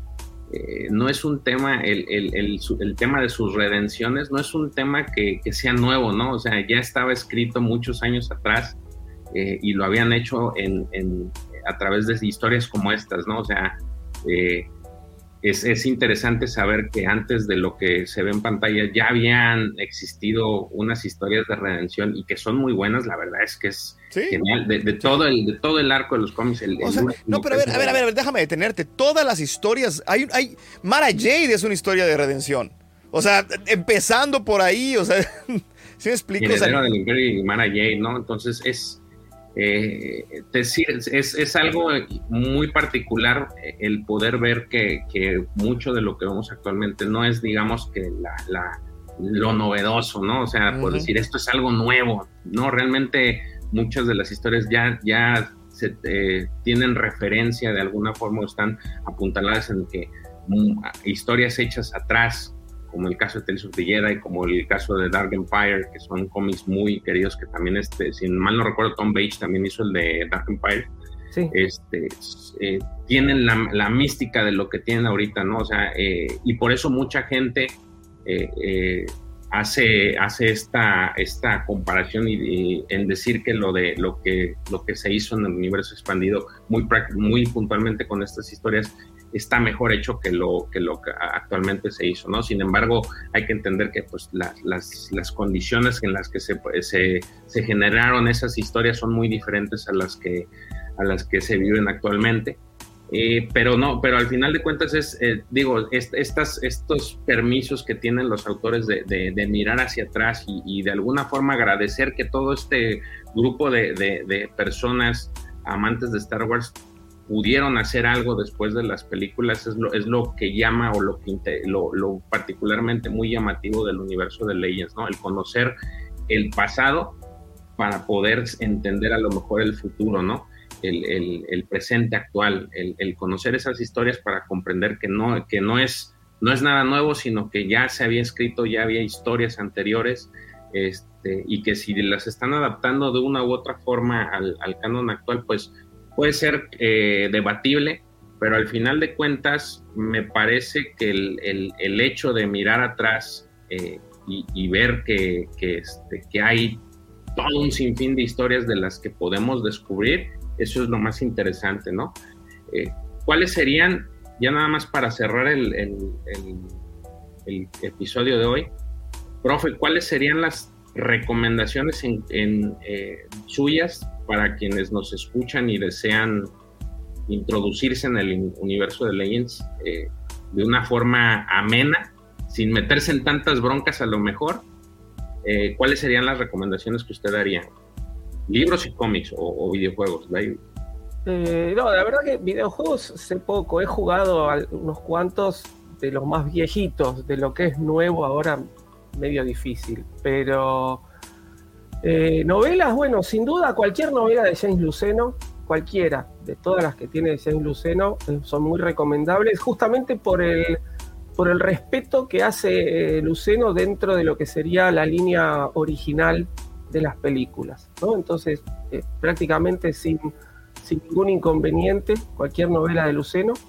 Si nos gusta más la cuestión de la trilogía clásica, recomiendo tres recopilaciones de cuentos, ¿sí? que fueron compiladas por Kevin Anderson de distintos autores, que son las historias de la cantina de Mos Eisley, que toma todos los personajes o los personajes principales que se ven en la cantina de Mos Eisley y nos cuenta su historia las historias del Palacio de Java, que nos cuenta justamente todas las historias de, la corte de Java, este, momentos previos y momentos posteriores a la muerte de Java, eh, y las historias de los cazarrecompensas, ¿sí? que toma a los cazarrecompensas que están en el destructor de Vader en el Imperio Contraataca y nos cuenta sus diferentes historias. Eso para los que les gustan la trilogía original.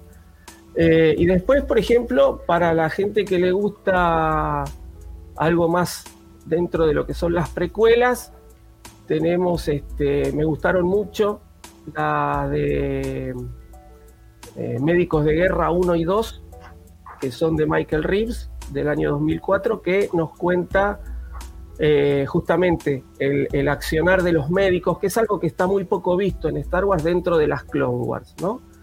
Eh, y profundiza más la historia de Baris Offi, la, Padawan Baris Offi.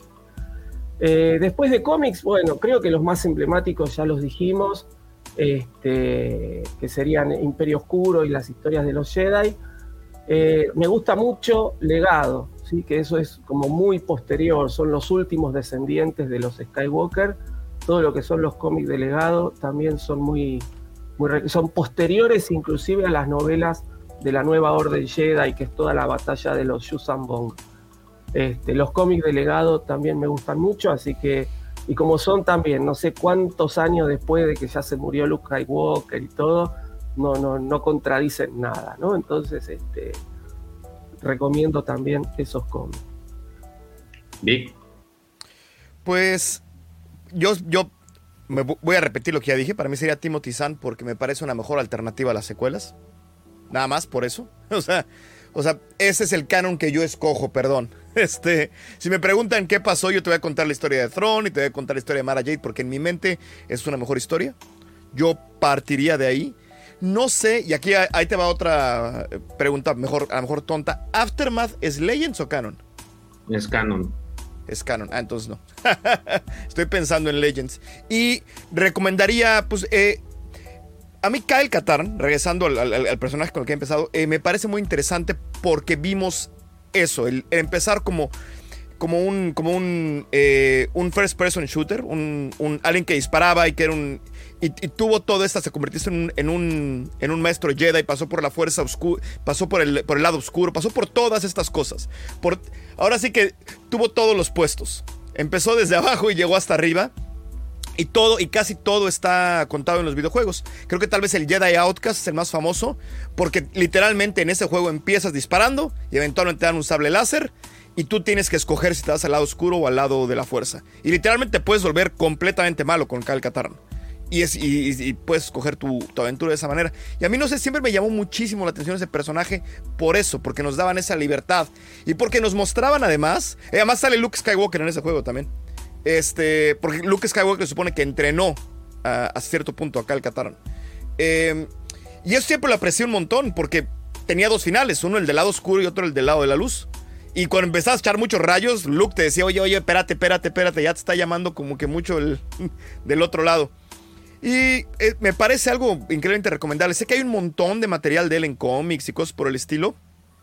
Pero para mí yo me quedo con el Jedi Outcast, que es bastante viejito y ya sabes, es un juego como del qué, no sé, del 99, del 2002 o del 2003 el, el- por ahí. el problema de muchos de esos juegos es que envejecieron un poco mal, ¿no? Es- Sí, sí, no- definitivamente. Los ves y pues es como Minecraft, ¿no? Se ven, ya sabes, todos. No, pero más allá de la cuestión gráfica, la cuestión de jugabilidad, ¿no? Claro. Hoy en día no, no estamos, hemos perdido la costumbre. Yo Sí. me puse a rejugar Kotor y al principio Sí, no. me volvía loco y decía, pero ¿cómo podía jugar esto? ¿no? Y me volvía loco porque el personaje hay que esperar por turnos para atacar, para defenderse. Y es como que hoy en día ya todo eso ha quedado en el pasado. Muchísimas cosas. Había una cosa que se llama el Tank Engine, que era lo que se jugaba, por ejemplo, el Resident Evil y todo. Había muchísimas cosas diferentes. Creo que el Jedi Academy y todos esos todavía siguen siendo más como del- del- de la era moderna. Pero visualmente, pues sí, o sea, eran, eran, eran polígonos, ¿no?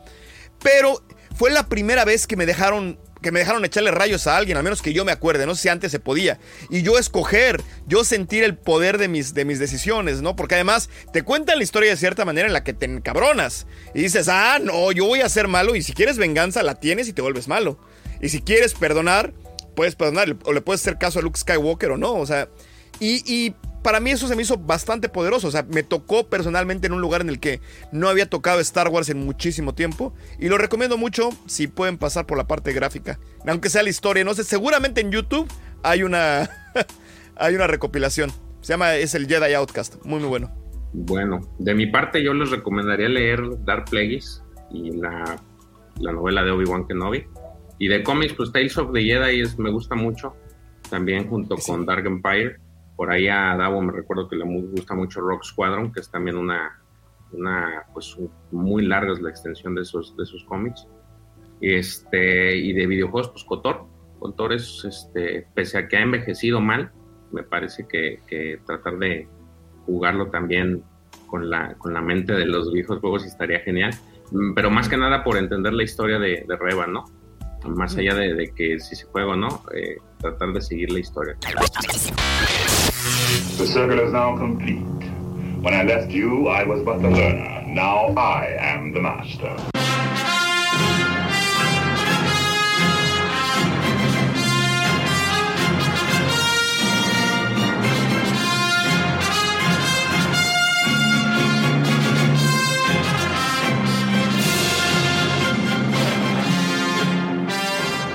Y pues nada, aquí están todas las recomendaciones de esta, de esta semana. Eh, esperemos que les sirvan y que el día de hoy se hayan ganado un poquito más de, de, este, ganas de, de adentrarse en el mundo de Legends, que es muy bonito. Y, eh, y que pues en posteriores eh, conversaciones que tengamos pues nos digan a ver si, si, se, si se animaron con alguna novela o algún videojuego y qué les pareció, ¿no? Este, con esto terminamos la, la- el capítulo de esta semana. Les agradezco mucho a quienes nos acompañaron en la transmisión y que nos van a escuchar en el transcurso en la semana en vivo. Eh, de parte de Davo y de Lucifagor, eh, les deseamos un feliz fin de semana. El profe Robert, muchas gracias por acompañarnos. Vic, también gracias de que ya, ya es de noche y ya es hora de dormir. Así es La de que la mañana, man. Te agradezco mucho, agradezco mucho que nos escucha y nos estamos viendo el, el transcurso de la semana en hablando de cómics y eh, hasta la siguiente semana ya va a estar Davo y Lucifagor para hablar de, de- en hablando de Star Wars, ¿no? Muchas gracias a todos y que tengan una excelente, excelente fin de semana y excelente inicio de semana. Davo, Davo, estaban chupando ellos, yo no fui. Mira, velos, estaban chupe chupe. nos vemos. Bye.